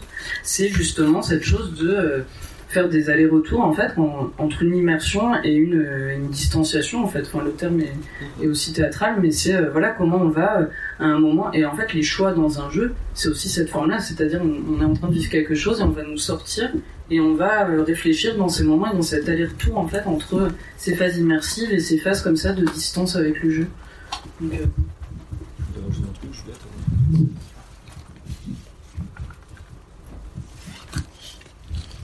Alors je vais essayer de me retrouver parce qu'il y a beaucoup de choses intéressantes qui ont été dites. Euh, je pense pas que, le, enfin, de mon opinion, la question d'immersion, c'est pas un tabou absolu dans le jeu vidéo. Il y a énormément de jeux en fait qui cassent le quatrième mur en permanence et qui sont très fiers de le faire et ça, ça pose aucun problème aux joueurs. Euh, c'est juste un choix créatif qui est assumé ou pas dans certains titres. Le, on va peut-être pas retrouver ce genre d'assistance émotionnelle aux joueurs, euh, on ne retrouve pas souvent parce qu'en fait les jeux ne pas, n'amènent pas euh, consciemment leurs joueurs dans un endroit où ils ont besoin de support émotionnel. Parce que la plupart des jeux, ils sont là, ils sont toujours là sur la philosophie de ben, nous on vend du divertissement, on est là pour que, les joueurs se sentent bien et qu'ils viennent jouer à nos jeux par plaisir. Il y a pas mal de jeux en développement qui s'appellent, enfin c'est le genre des empathy games qui sont en développement, donc il y a il y a Normal Love Son, il y a Bury My Love, il y a euh, comment ça s'appelle Papers, Please, enfin voilà, il y a un certain nombre de jeux qui demandent aux joueurs de comprendre des, situations qui sont pas forcément très très joyeuses, mais qui sont qui, mettent le joueur dans une dynamique où en fait émotionnellement il se sent quand même bien, il se sent quand même au contrôle, il a l'impression d'accomplir quelque chose, lui il se sent pas personnellement en détresse. Et je pense que c'est pour ça qu'en fait on prend jamais la peine de de dire oh stop, est-ce que tu es sûr que ça va? Parce qu'on sait que ça va. En fait, on l'a mis dans une position où normalement ça devrait aller. Euh, je, je... Non, enfin, je réfléchis à haute voix en vous écoutant, mais je me disais, je me disais si le si le si l'objectif c'est de produire du changement chez les gens, enfin, euh, l'éducation c'est se transformer. Euh, c'est normal que ça n'arrive pas des fois. Enfin, c'est-à-dire euh, bah, typiquement, pour changer, il faut être mis dans une situation de dissonance cognitive, c'est-à-dire euh, mes convictions et mon expérience entrent en tension, donc c'est anxiogène. Et, la transformation, elle va, elle va, elle va, elle va euh, se produire quand je vais trouver une solution pour résoudre cette tension. Et bah, il y a des expériences psychosociales où en fait euh, les gens, les gens racistes cessent d'être racistes parce qu'on les met dans des situations telles que ça les, ça les, ça les place en situation, en situation de dissonance cognitive, bah, ils en chient quoi. Mais sauf qu'à la fin, ils sont antiracistes. Donc euh, euh, l'anxiété, il euh, n'y a pas eu de care, quoi. Et, peut-être que c'est pas plus mal aussi. Enfin voilà. C'est intéressant et je pense que ce qu'on vous dit et ce qu'on dit n'était pas tout à fait n'était pas du tout incompatible, euh, parce que avec, euh, on peut à la fois créer justement de l'anxiété, euh, de la dissonance pour se rendre compte du problème, et justement peut-être participer à accompagner vers la solution. Ça, ça peut être des possibilités. Euh, ensuite, sur le sur l'aspect de jeux qui nous font qui font en sorte qu'on se sent parfaitement bien, etc. La majorité des jeux de commerce, évidemment, qui sont là, euh, voilà, euh, bon, bah, voilà, pour vraiment nous, vendre au très grand public, c'est le cas. Mais j'ai l'impression quand même sur tout ce qui est empathy game, c'est pas forcément toujours le cas. Il y a quand même tout un tas de récits de gens qui ont joué à Papers, Please ou à Histoire of et qui étaient en fait finalement très tristes, euh, qui, qui ont assez mal vécu. Ils ont continué parce que voilà, c'est ce qu'ils recherchaient aussi, etc. Euh, mais il y a quand même des jeux qui euh, osent euh, nous créer une certaine souffrance. Alors du coup, évidemment, c'est toujours la question de la de la taille du public cible, puisque c'est un public qui va être moins important parce que voilà, c'est pour ça que c'est souvent des jeux indépendants et qui osent créer un peu ces, nouveautés de, de, sentiments moins récompensants, quoi, me semble. Ouais, je veux juste réagir aussi enfin, sur les. Non, D'ailleurs, c'est marrant parce que les Empathy Games, en fait, ça a été vraiment. Le, terme a été pris justement pour parler des jeux d'ananthropie à la base, parce que c'était vraiment. On en parlait. euh, et c'est ça aussi qui a participé au fait bout d'un moment, elle a, enfin, elle, a un petit peu pris le contre-pied. Euh, et en fait, il y a plein de termes pour parler de ces jeux d'ailleurs. Euh, enfin, on a les, jeux expressifs, du coup, les Empathy Games, les jeux du réel, euh, avec Enterrement mon amour. Enfin, c'est. Mais c'est vrai que dans, toutes ces, dans tous ces jeux, euh, moi, il y a plein de fois que je me suis sentie très très mal en finissant un jeu. Et en fait, ben oui, les jeux qui vont faire en sorte qu'on se sente très bien, c'est pour nous vendre des jeux, enfin, c'est pour euh, créer de l'addiction en fait. Donc, euh, je trouve que dans ces jeux indépendants, enfin, je te rejoins un petit peu là-dessus, euh, il n'y a pas tant de. Je pense qu'on va jouer sur des émotions qui sont pas toujours forcément. euh, voilà, qui sont dans les jeux d'horreur, on peut voir ça, mais en fait, moi, je c'est vraiment l'état dans lequel on va se trouver quand on finit un film en fait euh, où on va y penser pendant quatre jours parce que ça nous a marqué ou même d'un point de vue même poétique en fait euh, et je trouve qu'il y a plein de jeux qui fonctionnent comme ça et où, euh, et où ça marche très bien en fait c'est voulu par les concepteurs aussi je pense Ah, pardon. Euh, Bah, peut- peut-être qu'on termine, enfin, peut-être qu'on laisse Juliette euh, pas ajouter, et puis après, il y a- Ok, je termine juste très, rapidement euh, sur la question justement de, euh, de l'angoisse. Euh, cette question de l'angoisse, euh, oui, bien sûr, on en a besoin. Enfin, euh, si on veut évoluer euh, pour apprendre, ça peut faire partie du jeu. euh, et euh, dans beaucoup de jeux qu'on a explorés ces dernières années, euh, s'il y avait beaucoup d'angoisse et beaucoup de difficultés, euh, et c'est pas grave. L'important, c'est de pouvoir ra- ramasser les morceaux en fait. Je pense que c'est vraiment là que se situe euh, l'important. Euh, et ensuite, je suis pas forcément d'accord avec le fait que tous les jeux qui font aller bien sont commerciaux, parce que euh, il y a une euh, réflexion qui est en train de s'amorcer, euh, no- notamment du côté de euh, Leila Teto Surel, qui écrit un article euh, sur le GN, sur le fait de construire des futurs désirables, et donc euh, essayer de faire des jeux qui font aller bien, des jeux qui guérissent, des jeux dans lesquels on va se sentir bien, et on va se sentir bien politiquement aussi. Et donc, au lieu de faire que des situations affreuses où on va subir toutes les oppressions possibles et imaginables, et ben essayer d'aller par exemple du côté du solarpunk et, euh, et de futur euh, où on va euh, se sentir se sentir bien politiquement. Donc finalement la personne est repartie, mais du coup je, vais juste je vais juste dire un truc par rapport à je sais plus quel- quel- quel- quelque chose qui a été dit sur ça, me trotte dans la tête de qui disait le- casser l'immersion il y a plein de jeux qui le font notamment avec le quatrième mur c'est juste là je sais pas ça m'amène une réflexion de est-ce que briser le quatrième mur ça brise forcément euh, l'immersion mais après c'est complètement euh, complètement autre chose mais je sais pas ça m'a ça m'a interpellé euh, il y a une comme ça ah pardon.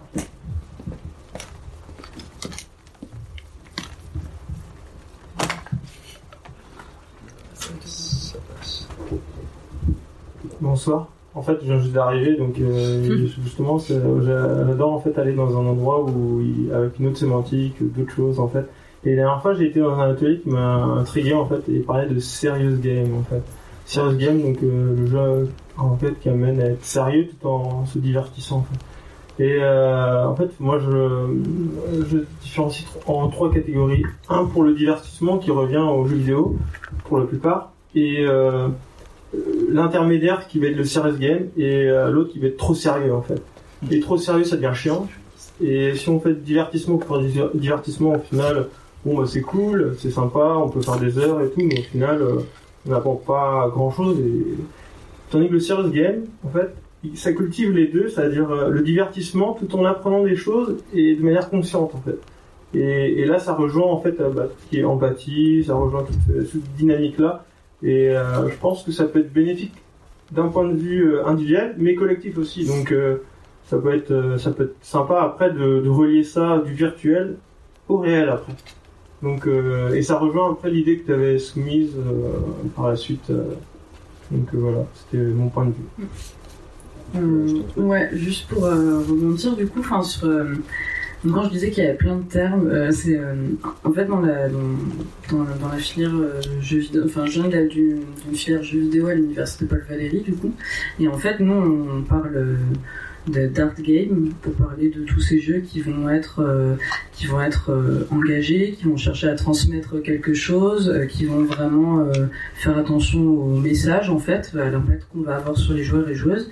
Et en fait, le serious game dans toutes ces applications, il y a un côté beaucoup plus outils, enfin outils, c'est-à-dire que souvent les serious games vont être des choses utilisées par, enfin c'est-à-dire par des. Euh, c'est comment on va euh, vraiment transmettre un. Je, perds un peu mes mots, mais j'allais presque dire propagande. comment on va euh, vraiment un outil pour transmettre quelque chose. En fait, le serious game, on n'est pas vraiment dans cette idée pour moi en tout cas, de jeux engagés, de, jeux qui cherchent à faire réfléchir sur des thématiques sociales. On va plutôt être sur vraiment euh, comment on va euh, transmettre une idée, mais la démarche n'est pas la même en fait. C'est vraiment euh, comment on va amener les joueurs à notre idée, mais c'est pas cette démarche d'art engagé. c'est souvent des jeux, enfin même on va avoir, enfin je veux dire le jeu de, de Mélenchon est considéré comme un serious game presque, donc c'est pas, enfin c'est un peu la limite pour moi. C'est à partir du moment où ça devient un instrument pour passer un message. C'est pas on est en fait dans tout un processus de gamification euh, aujourd'hui où, tout est prétexte à faire du jeu. Et en fait, c'est un petit peu euh, ben, qui fait le jeu, pourquoi et pour qui. Et, Serious Game, on est un peu dans cette euh, limite. du coup, du coup, juste pour rebondir sur le Serious Game, parce qu'il se trouve que je fais juste un stage dans une entreprise de Serious Game. Et en fait, c'est très, très lié au digital learning. Et c'est très lié du coup à aux, entreprises qui les commandent, euh, qui généralement donc ne euh, sont pas du tout dans le, domaine du jeu vidéo. Et, euh, et donc effectivement c'est beaucoup plus un, outil et c'est beaucoup moins politique surtout parce que ça va ça va être de, de l'apprentissage vraiment très basique, de l'apprentissage de notions, ça va être quelque chose de plus scolaire même s'il y a de la gamification évidemment. Euh, mais du coup, ça va être vraiment euh, du, quelque chose de, de ça va être de l'apprentissage visé en fait. Euh, contrairement au, jeu où l'apprentissage il est, il est personnel et notamment à travers les émotions, etc. Et dans les art games, c'est, je pense qu'il y, y, a une différence entre la, du coup l'apprentissage pur et dur et l'apprentissage émotionnel et, et voilà. Enfin, un mot, en fait, il ne faut pas le voir au sens strict du terme. Euh, un mot, il ne faut pas le voir au sens strict du terme et seulement euh, pour une, thématique bien particulière. En fait, faut un peu ouvrir l'esprit pour voir en fait euh, toutes les dimensions que ça peut comprendre en fait.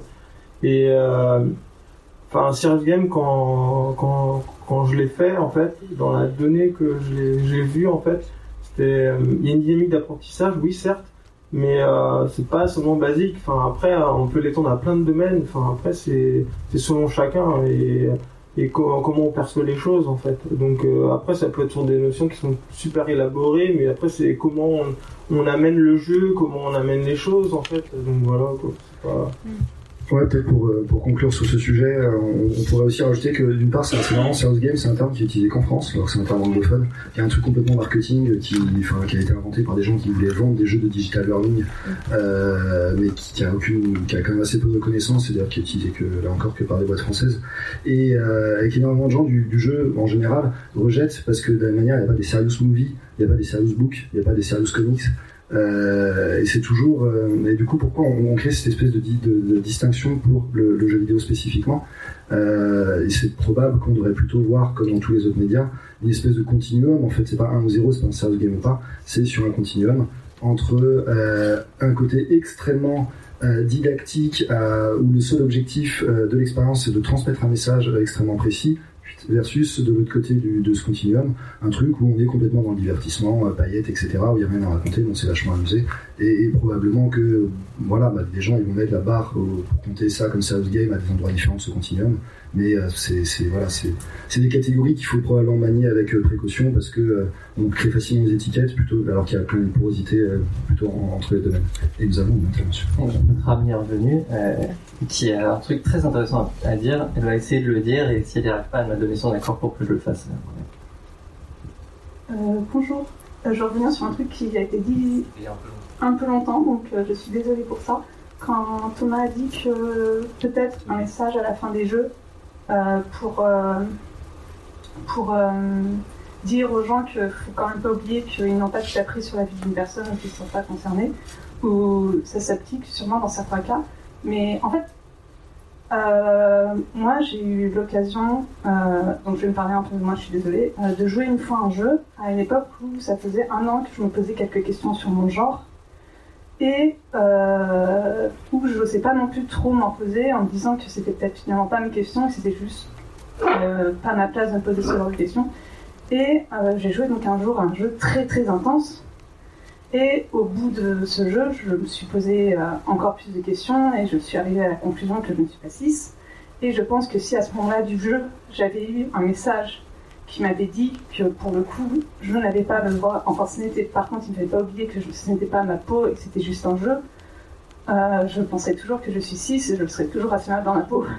Donc euh, voilà, donc voilà, je voulais apporter cette petite, comment dire, précision. Petit disclaimer Petit- sur la notion petit- de disclaimer. C'est ça, le petit, le petit risque du disclaimer. Voilà, merci beaucoup. Je pense effectivement qu'il y a, il y a moyen de dire à la fois, bon, ne prenez pas toutes ces informations pour acquises euh, quand vous n'êtes pas légitime à parler de ça, mais si vous vous posez des questions, vous pouvez aller euh, voir tel endroit ou vous pouvez euh, en parler à telle personne, etc. Enfin, il y a moyen de trouver machin. Enfin, je trouvais ça très intéressant.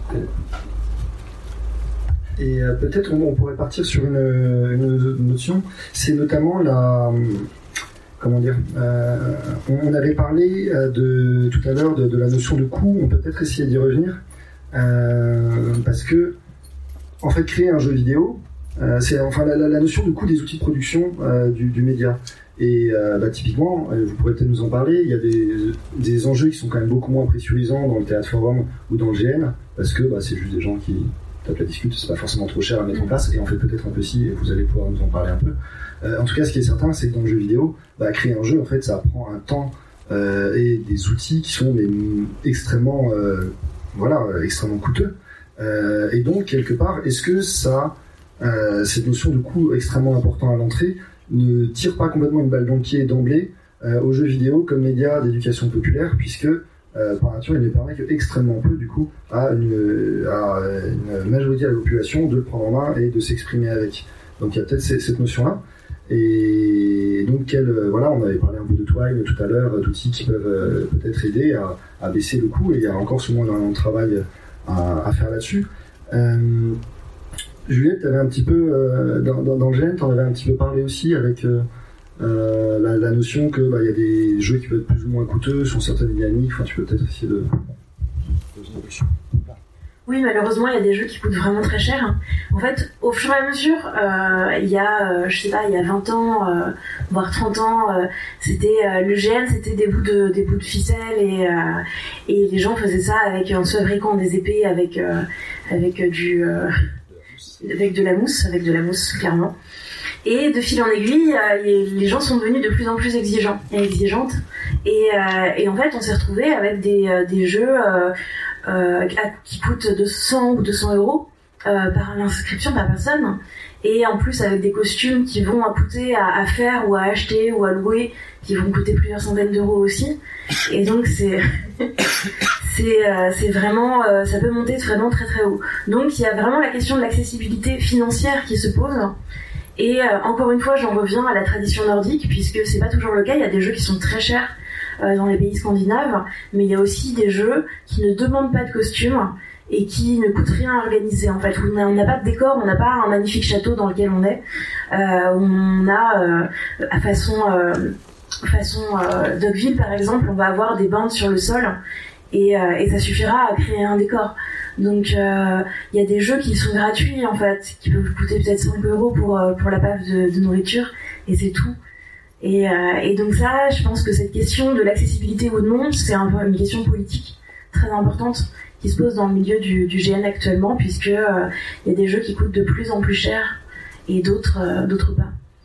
Ça et la question de la sélection des joueurs, puisque euh, c'est encore une question euh, hautement sulfureuse et polémique. euh, de comment est-ce que on choisit en fait. Quand vous avez vous avez un jeu qui a 20 places et que vous avez euh, 50, 60, euh, 100 personnes qui veulent s'y inscrire, comment est-ce que vous les choisissez? Est-ce que c'est au premier inscrit? Est-ce que c'est au tirage au sort? Tout ça, c'est des questions, ou alors est-ce que vous les castez? Est-ce que c'est des questions qui sont, qui sont très très compliquées? Ouais, Peut-être juste, c'est vrai que c'est le côté euh, casté pour. euh, en fait, on est presque dans du, du théâtre. quoi. Enfin, ça devient vraiment des acteurs qui vont euh, pouvoir participer. moi, je trouve ça. J'avais même pas pensé. Et, euh, et non, après, bon, peut-être rapidement euh, par rapport au théâtre forum, comme ça comme aujourd'hui, ça se destine euh, plus à des associations, ça va être utilisé dans la réinsertion sociale. Vraiment, il y a énormément euh, de, de domaines, d'applications du théâtre forum. Du coup, en soi, ce sont des, ça dépend après de où on applique euh, cette, euh, ces techniques. Après, bon, il y a les formations au théâtre forum qui là, par contre, euh, sont payantes. Mais les sessions de théâtre forum, en fonction de où ça se, ça se situe, c'est souvent des choses qui sont vraiment euh, dans une volonté d'éducation populaire. Donc en fait, très très accessible et, euh, et en plus applicable n'importe où et avec n'importe qui presque. Oui, je voulais. Bonjour. Euh, je voulais réagir sur les propos du coup qui ont entamé cet échange. Effectivement, il y a un coût de production qui est souvent élevé derrière le jeu vidéo, mais il y a aussi une capacité de distribution qui est à, l'ampleur de ça.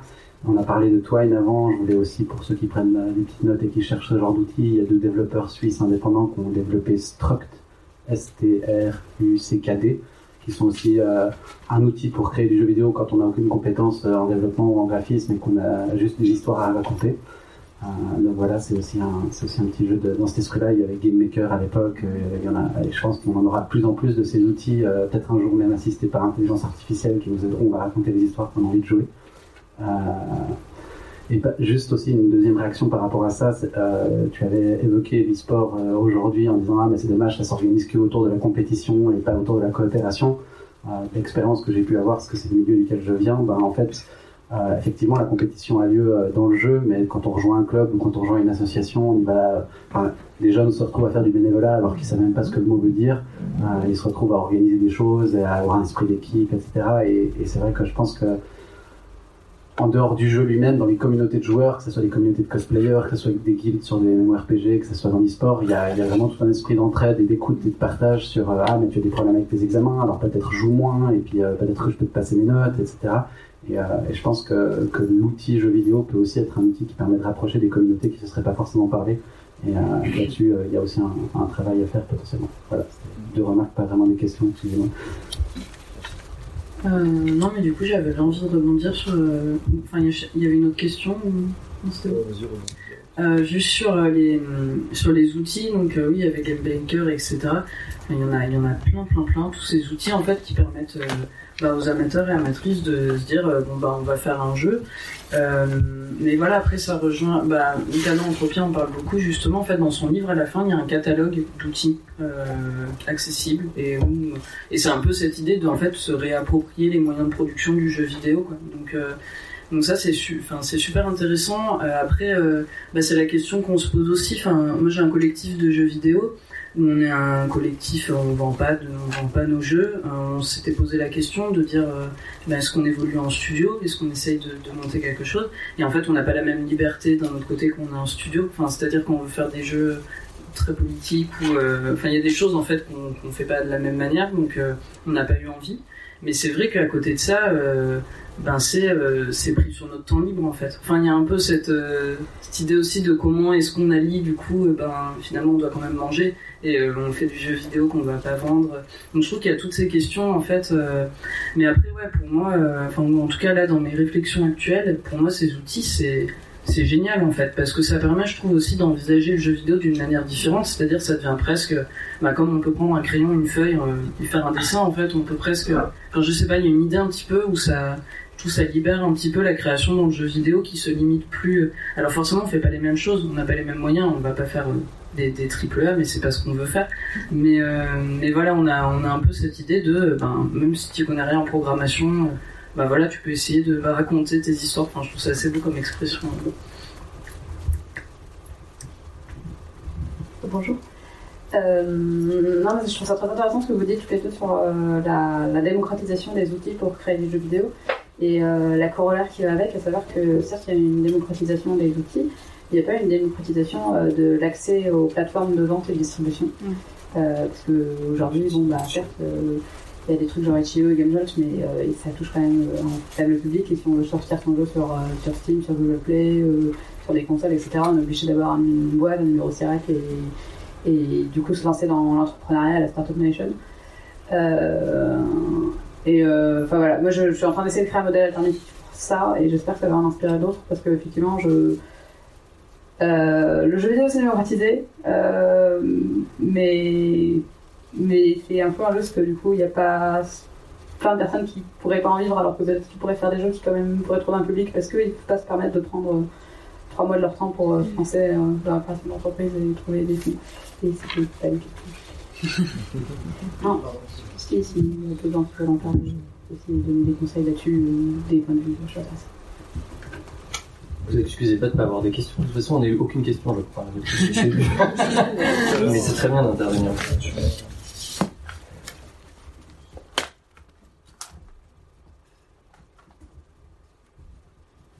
Euh, oui, mais c'est vrai que c'est ce côté, ce accessibilité, euh, comme tu disais, là, sur euh, le fait dès qu'on veut publier son jeu. Alors déjà, créer un jeu, c'est vrai que c'est déjà très compliqué de base. Bon, déjà, pour, pour ceux qui ont déjà essayé, vous vous rendez compte que niveau graphisme, niveau son, plus niveau code, déjà, bah, forcément, il faut s'y plonger euh, 20, 30, 40 heures dedans. Et c'est vrai que de toute façon, on le voit directement, il y a beaucoup de, bah, il y a quand même beaucoup d'éditeurs maintenant qui font des sortes de sandbox. Un des plus connus, bah, par exemple, c'est, euh, on voit avec Nintendo, qui, euh, son euh, Mario Maker, je crois qu'il s'appelle. Et ils se rendent compte que ça marche incroyablement bien, en fait. Si on donne les, bons outils, euh, les gens ont plein d'idées, en fait. Les gens peuvent créer des choses, peuvent créer beaucoup de choses. Et c'est vrai que c'est une force que devraient beaucoup plus utiliser les éditeurs, je pense. Et d'ailleurs, qu'ils le font.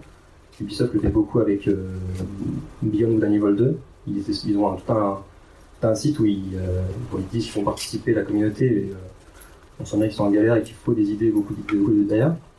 Mais je trouve que c'est une, super façon de, de rendre un fait, tout simplement, de vraiment se confronter, de vraiment, comme on dit, de donner plus d'importance aux joueurs. Tout simplement, on va directement les questionner. Donc au lieu de créer directement son truc en disant ça va peut-être leur plaire ou avec une, mon étude, je pense que ça va leur plaire à 90%, bah directement on va les, on va les chercher, on va leur demander, voilà, on fait des éditeurs. euh, et ça, il y a beaucoup de jeux qui l'ont fait. Je, j'ai un, un très gros exemple sur Age of Empires à l'époque où euh, il y avait des éditeurs de maps. Et vous allez sur internet, ça fourmille de personnes qui ont créé des maps, mais des trucs impressionnants, des trucs gigantesques, des campagnes entières. euh, ils sont, ils, enfin, ils sont amusés, ils ont juste la passion. Ils ont, ils ont créé des scénarios gigantesques. Et on se dit, en fait, si on donne les bons, euh, si on donne tous ces bons outils, et se donne aussi les moyens de les diffuser, parce que c'est vrai que l'outil c'est une chose, après il faut pouvoir le diffuser. On pourrait avoir, euh, en fait, on a- je pense qu'on a des milliers de créateurs qui sont là et qui sont prêts à nous faire des, jeux euh, incroyables. Ouais, juste, euh, c'est vrai que sur les sur les éditeurs de maps et tout ça, enfin moi c'est du coup quelque chose auquel j'ai pensé directement quand j'ai voulu laisser la place euh, aux spectateurs à la création, parce que là c'est ce que j'essaie de faire et de me dire comment je vais euh, aux spectateurs aux joueurs. Du coup, Ah, je fais souvent le, je sais plus du coup c'est des joueurs des spectateurs, Euh, mais ouais comment on va laisser les, les joueurs pouvoir créer dans le jeu et, euh, et c'est vrai que oui, en fait, on se rend compte qu'il y a plein de, de modes euh, de jeu, etc., qui sont ajoutés par les, par les joueurs et qui ensuite euh, rencontrent un succès incroyable, en fait. Donc c'est vrai que je trouve ça intéressant de comment on va laisser les outils. Après, souvent, ça reste. C'est en fait moi ce qui m'intéresserait c'est de voir comment on peut euh, s'adresser aux joueurs euh, mais sur le, le fond du jeu plus enfin souvent on se retrouve avec des choses mais qui restent euh, où il n'y a pas de confrontation, enfin il n'y a pas de confrontation de point de vue, il n'y a pas d'aspect vraiment engagé. Enfin, ça va être plus euh, ben, sur la forme, on va créer une map, on va créer du contenu, Euh, mais en fait cette création de contenu euh, est intégrée dans le jeu et puis il n'y a pas de, il y a, a rien en fait derrière vraiment qui va venir interroger. On va pas vraiment laisser la parole aux joueurs. Moi c'est cette chose-là qui me dérange euh, et c'est de dire ben à, à la place. euh, mais c'est un peu moi cette réflexion que j'avais même sur les bêta tests ou les choses comme ça, c'est-à-dire euh, souvent c'est des choses qui vont être faites pour augmenter l'ergonomie du jeu, enfin pour euh, pour avoir des jeux qui vont être euh, mais en fait de plus en plus plus en plus affordants, qui vont voilà s'adapter de plus en plus aux joueurs. Mais on n'a jamais ces questions-là sur le sens, sur le message du jeu. Et donc ça c'est plus ce qui m'intéresserait de comment on va venir vraiment interroger ce qu'on raconte dans le jeu en fait, et pas juste la forme et, et l'englobage. Si je peux me permettre, euh, Amplitude, euh, en fait, font pas mal ça. Euh, on peut regarder les enfin, si ça vous intéresse, vous pouvez aller voir les forums d'Amplitude de, joueurs, où en fait les devs sont vraiment très à l'écoute et posent beaucoup de, questions plus que côté gameplay, ergonomie, des choses comme ça.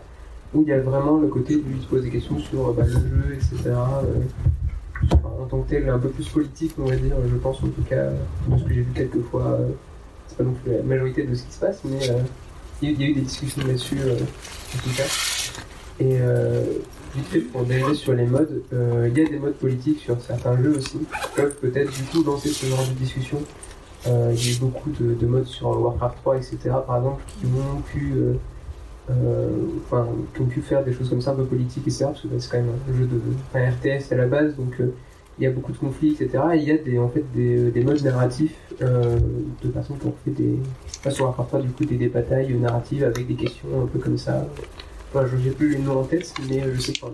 Donc euh, voilà. Ok, il y a une autre intervention?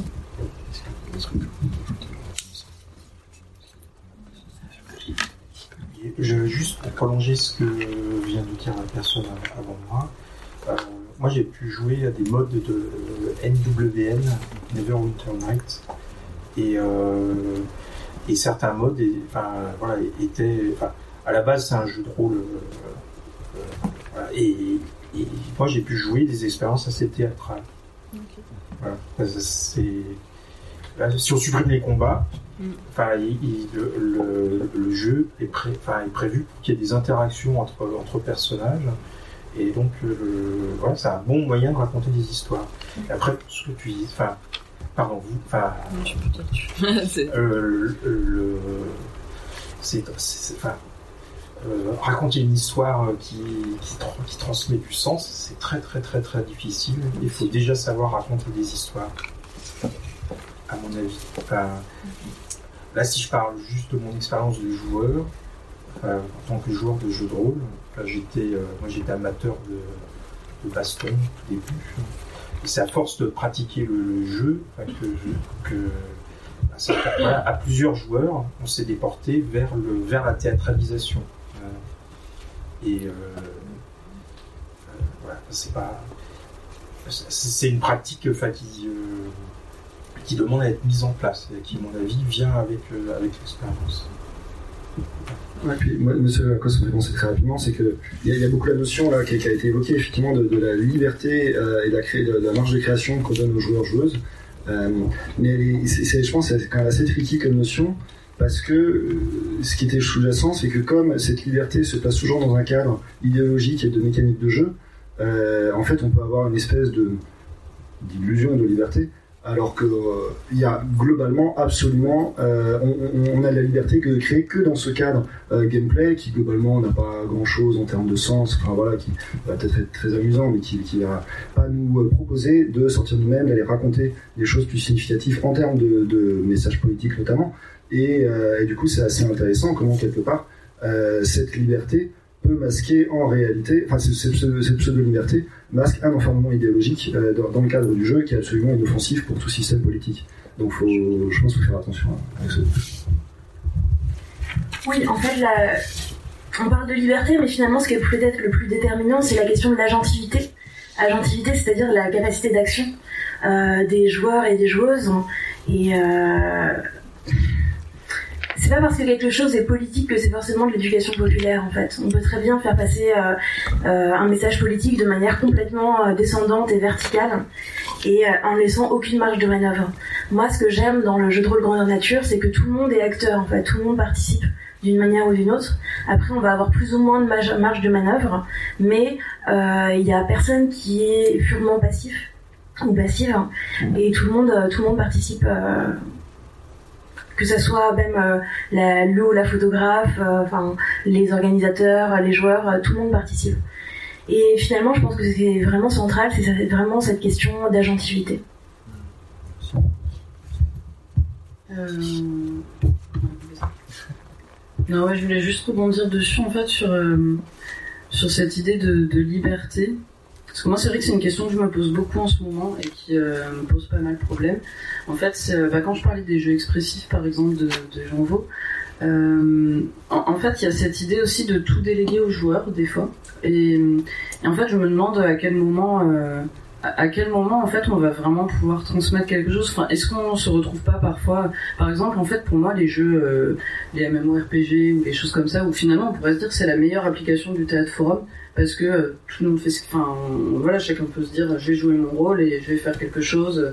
Mais en fait finalement il y a, y a pas de ça mène euh, nulle part en fait euh, d'un point de vue euh, engagement d'un point de vue message ou d'un point de vue qu'est-ce qu'on va leur transmettre et du coup, euh, moi, j'aurais plus tendance à nuancer en fait sur cette euh, liberté, c'est-à-dire de, bah, de comment finalement on va quand même. euh, Enfin, pour moi, c'est plus une prise de conscience à amener.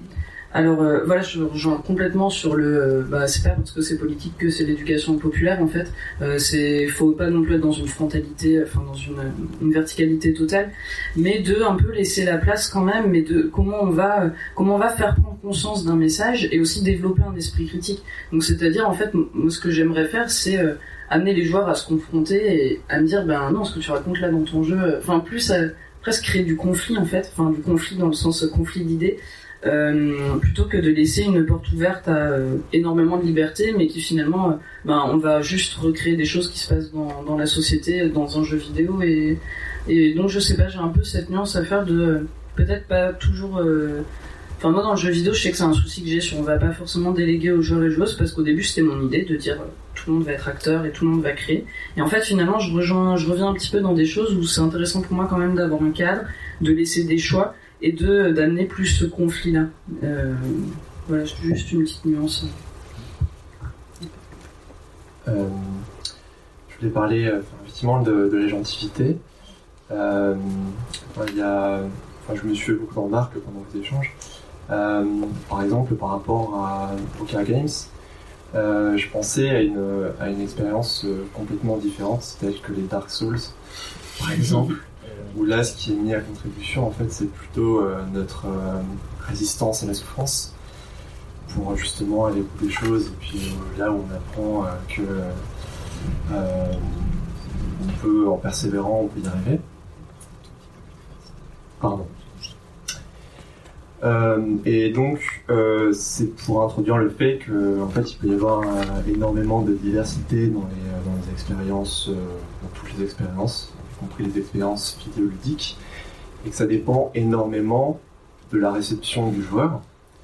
Et euh, cette réception-là, euh, elle va être euh, différente en fonction de notre, de notre expérience et de l'approche. Et cette approche-là, on va l'acquérir par l'expérience en fait, comme l'a raconté en fait très bien le, notre voisin de gauche, avec euh, son expérience du jeu de rôle. Et euh, j'ai l'impression que c'est euh, toujours un peu la, euh, la même chose, par exemple, euh, dans le cinéma, lorsqu'on tombe tout petit dans le cinéma et qu'après, euh, film après film, comme ça, on fait grandir euh, son empathie. euh, et euh, voilà, on va acquérir vraiment une approche et euh, devenir de plus en plus, euh, euh, s'impliquer de plus en plus, trouver une manière, de nouvelles manières de, euh, de comprendre, de s'approprier, de, euh, de jouer même avec le jeu. Et euh, que ça, du coup, c'est même euh, facilité par, euh, bah, plus globalement, Internet. Parce que euh, là, j'y ai pensé pendant, le, pendant, vous, en- pendant que vous parliez des forums. Euh, Reddit. Reddit euh, est, est une, est, une, est une plateforme de euh, forum euh, qui, euh, qui, qui en rassemble beaucoup et qui est euh, justement à l'initiative des joueurs ou des, euh, des gens en général, parce que ça rassemble énormément de choses. Et, euh, et du coup, à partir du moment où en fait on prend conscience de ces choses-là, bah, petit à petit, et donc voilà, donc la, la, la notion voilà de d'inventivité, d'agentivité, elle est, elle est super importante. Et, euh, et je fais juste un dernier détour euh, par euh, bah, l'éducation en fait à l'école actuellement euh, avec euh, Jean-Michel Blanquer. Euh, euh, bah voilà en fait enfin voilà on, on peut pas euh, c'est comment relier en fait l'expérience au réel. Et on, est peut-être euh, aussi soumis à d'autres euh, à d'autres choses. Donc du coup en fait c'est euh, je sais pas enfin je vois en fait plutôt le jeu vidéo et les car games comme de nouvelles manières effectivement. euh, qui ne remplacent pas les anciennes, mais qui viennent les, compléter. Et tout ça, mais des, choses qui sont vraiment géniales. Euh, pour. euh, je sais pas. euh, Et du coup, que pour, pour, pour conclure là-dessus, euh, une notion qu'on a beaucoup vue finalement là, euh, c'est la notion de liberté et de cadre. Et en fait, moi c'est marrant parce que ça me rappelle les cours de game design qu'on avait eu par notre prof euh, Emmanuel Guardiola à l'Engmin, où c'était euh, des premières slides de son cours, où il définissait justement le game design comme créer de la liberté à l'intérieur d'un cadre. Euh, du coup, le cadre, voilà, qui nous bah, permet de faire telle et telle chose, mais pas d'autre, et d'avoir une liberté qui nous donne l'impression, voilà, qu'on peut, euh, bah, qu'on peut avoir une marge de choix. Mais euh, et donc, et ça, c'est la même chose. bah, finalement, tu, le faisais remarquer dans l'éducation. C'est euh, comment on va créer de l'espace pour les gens pour expérimenter à l'intérieur de cadres qui vont créer bah, des espaces quand même en sécurité, euh, enseigner des règles quand même fondamentales, etc., etc. Et donc, on voit et probablement du coup dans cette notion d'éducation populaire, là, ce que vous disiez, voilà, se, se complète très bien.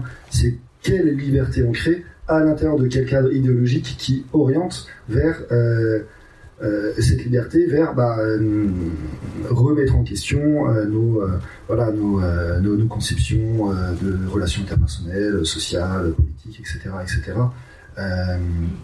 Et en laissant voilà, quand même une marge de liberté minimum pour que chacun, chacune, chacune apprenne par soi-même et soit vecteur, vectrice de, savoir. Et j'ai l'impression que ça pourrait peut-être résumer un petit peu le, schéma qu'on qu'on essaie de mettre en œuvre. Euh, Il y a peut-être une toute dernière euh, Oui, exactement. ouais, intervention. Je me si est-ce que vous acceptiez une dernière Les grands princes, on accepte. euh,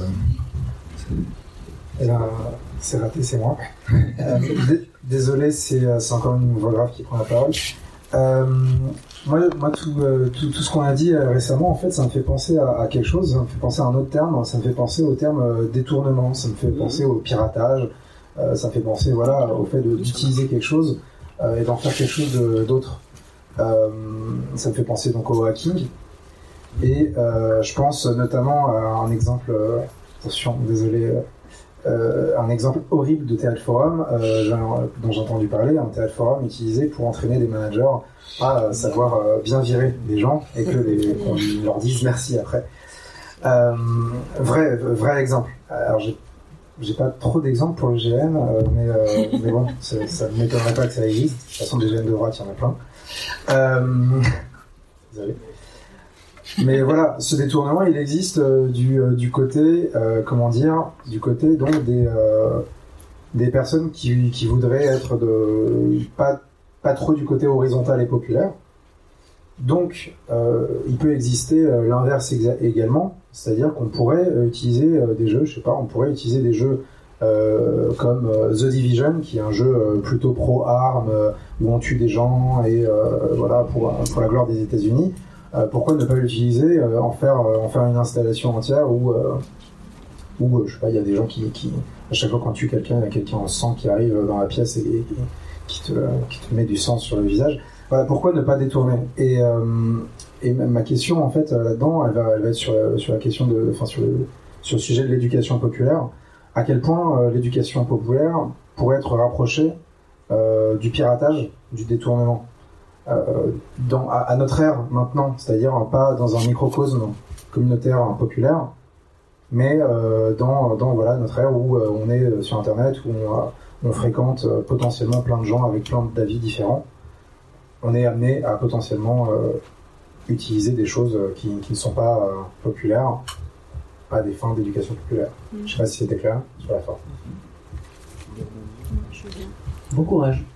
Euh, non, du coup, en fait, ça me faisait penser cette histoire de théâtre forum. Là, ça me fait vraiment penser. Enfin, on rentre dans quelque chose de vraiment une gamification euh, de la société sur tous ses aspects. Mais c'est comme il y a des escape games euh, pour euh, d'embauche en fait. Enfin, je suis tombée là-dessus, euh, c'était c'est hallucinant. Quoi. Donc euh, voilà, sur toutes ces choses de. euh, Et ouais, finalement, moi, je vois ça, euh, je. Ouais, ça me fait, ça me fait crier quoi. Mais euh, non, après sur cette chose de détournement, il y, y ouais, y a des artistes qui, qui détournent des jeux vidéo, qui font des, même des performances dans des jeux, dans des jeux en ligne. ça, ça s'est vu et c'est vrai que c'est très très intéressant.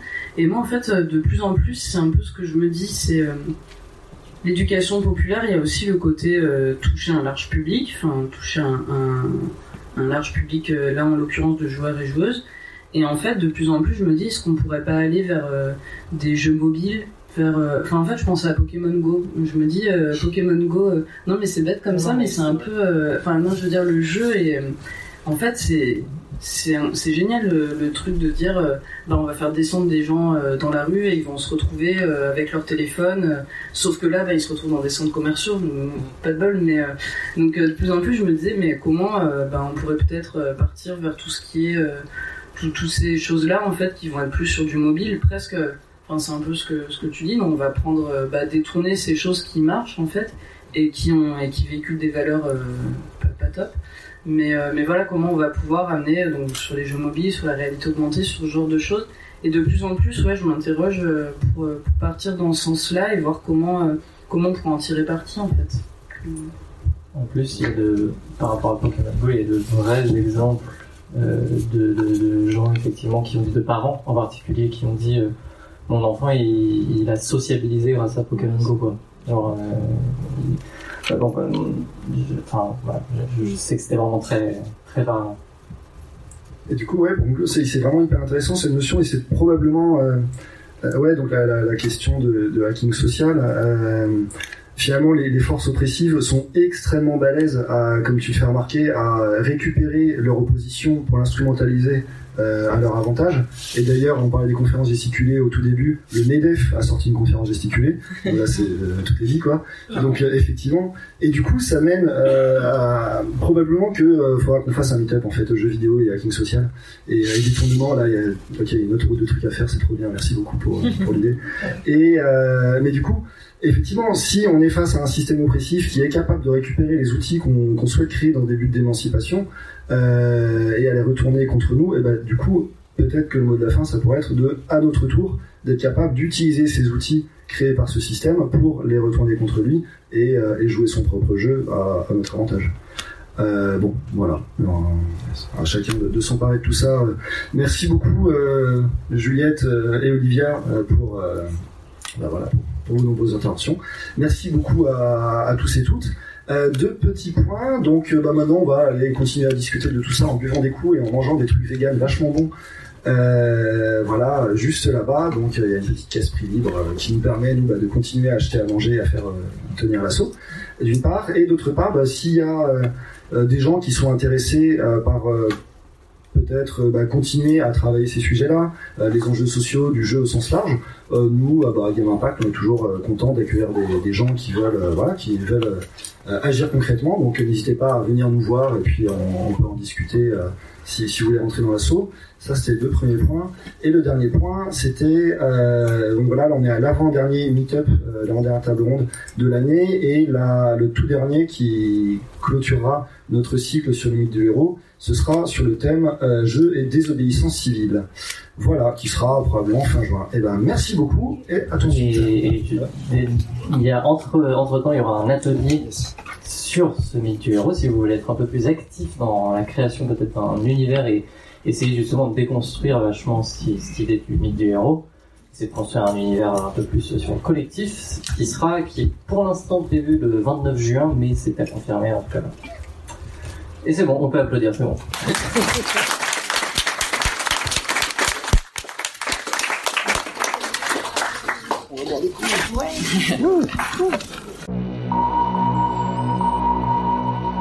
VoiceRepublic.com, home to the spoken word.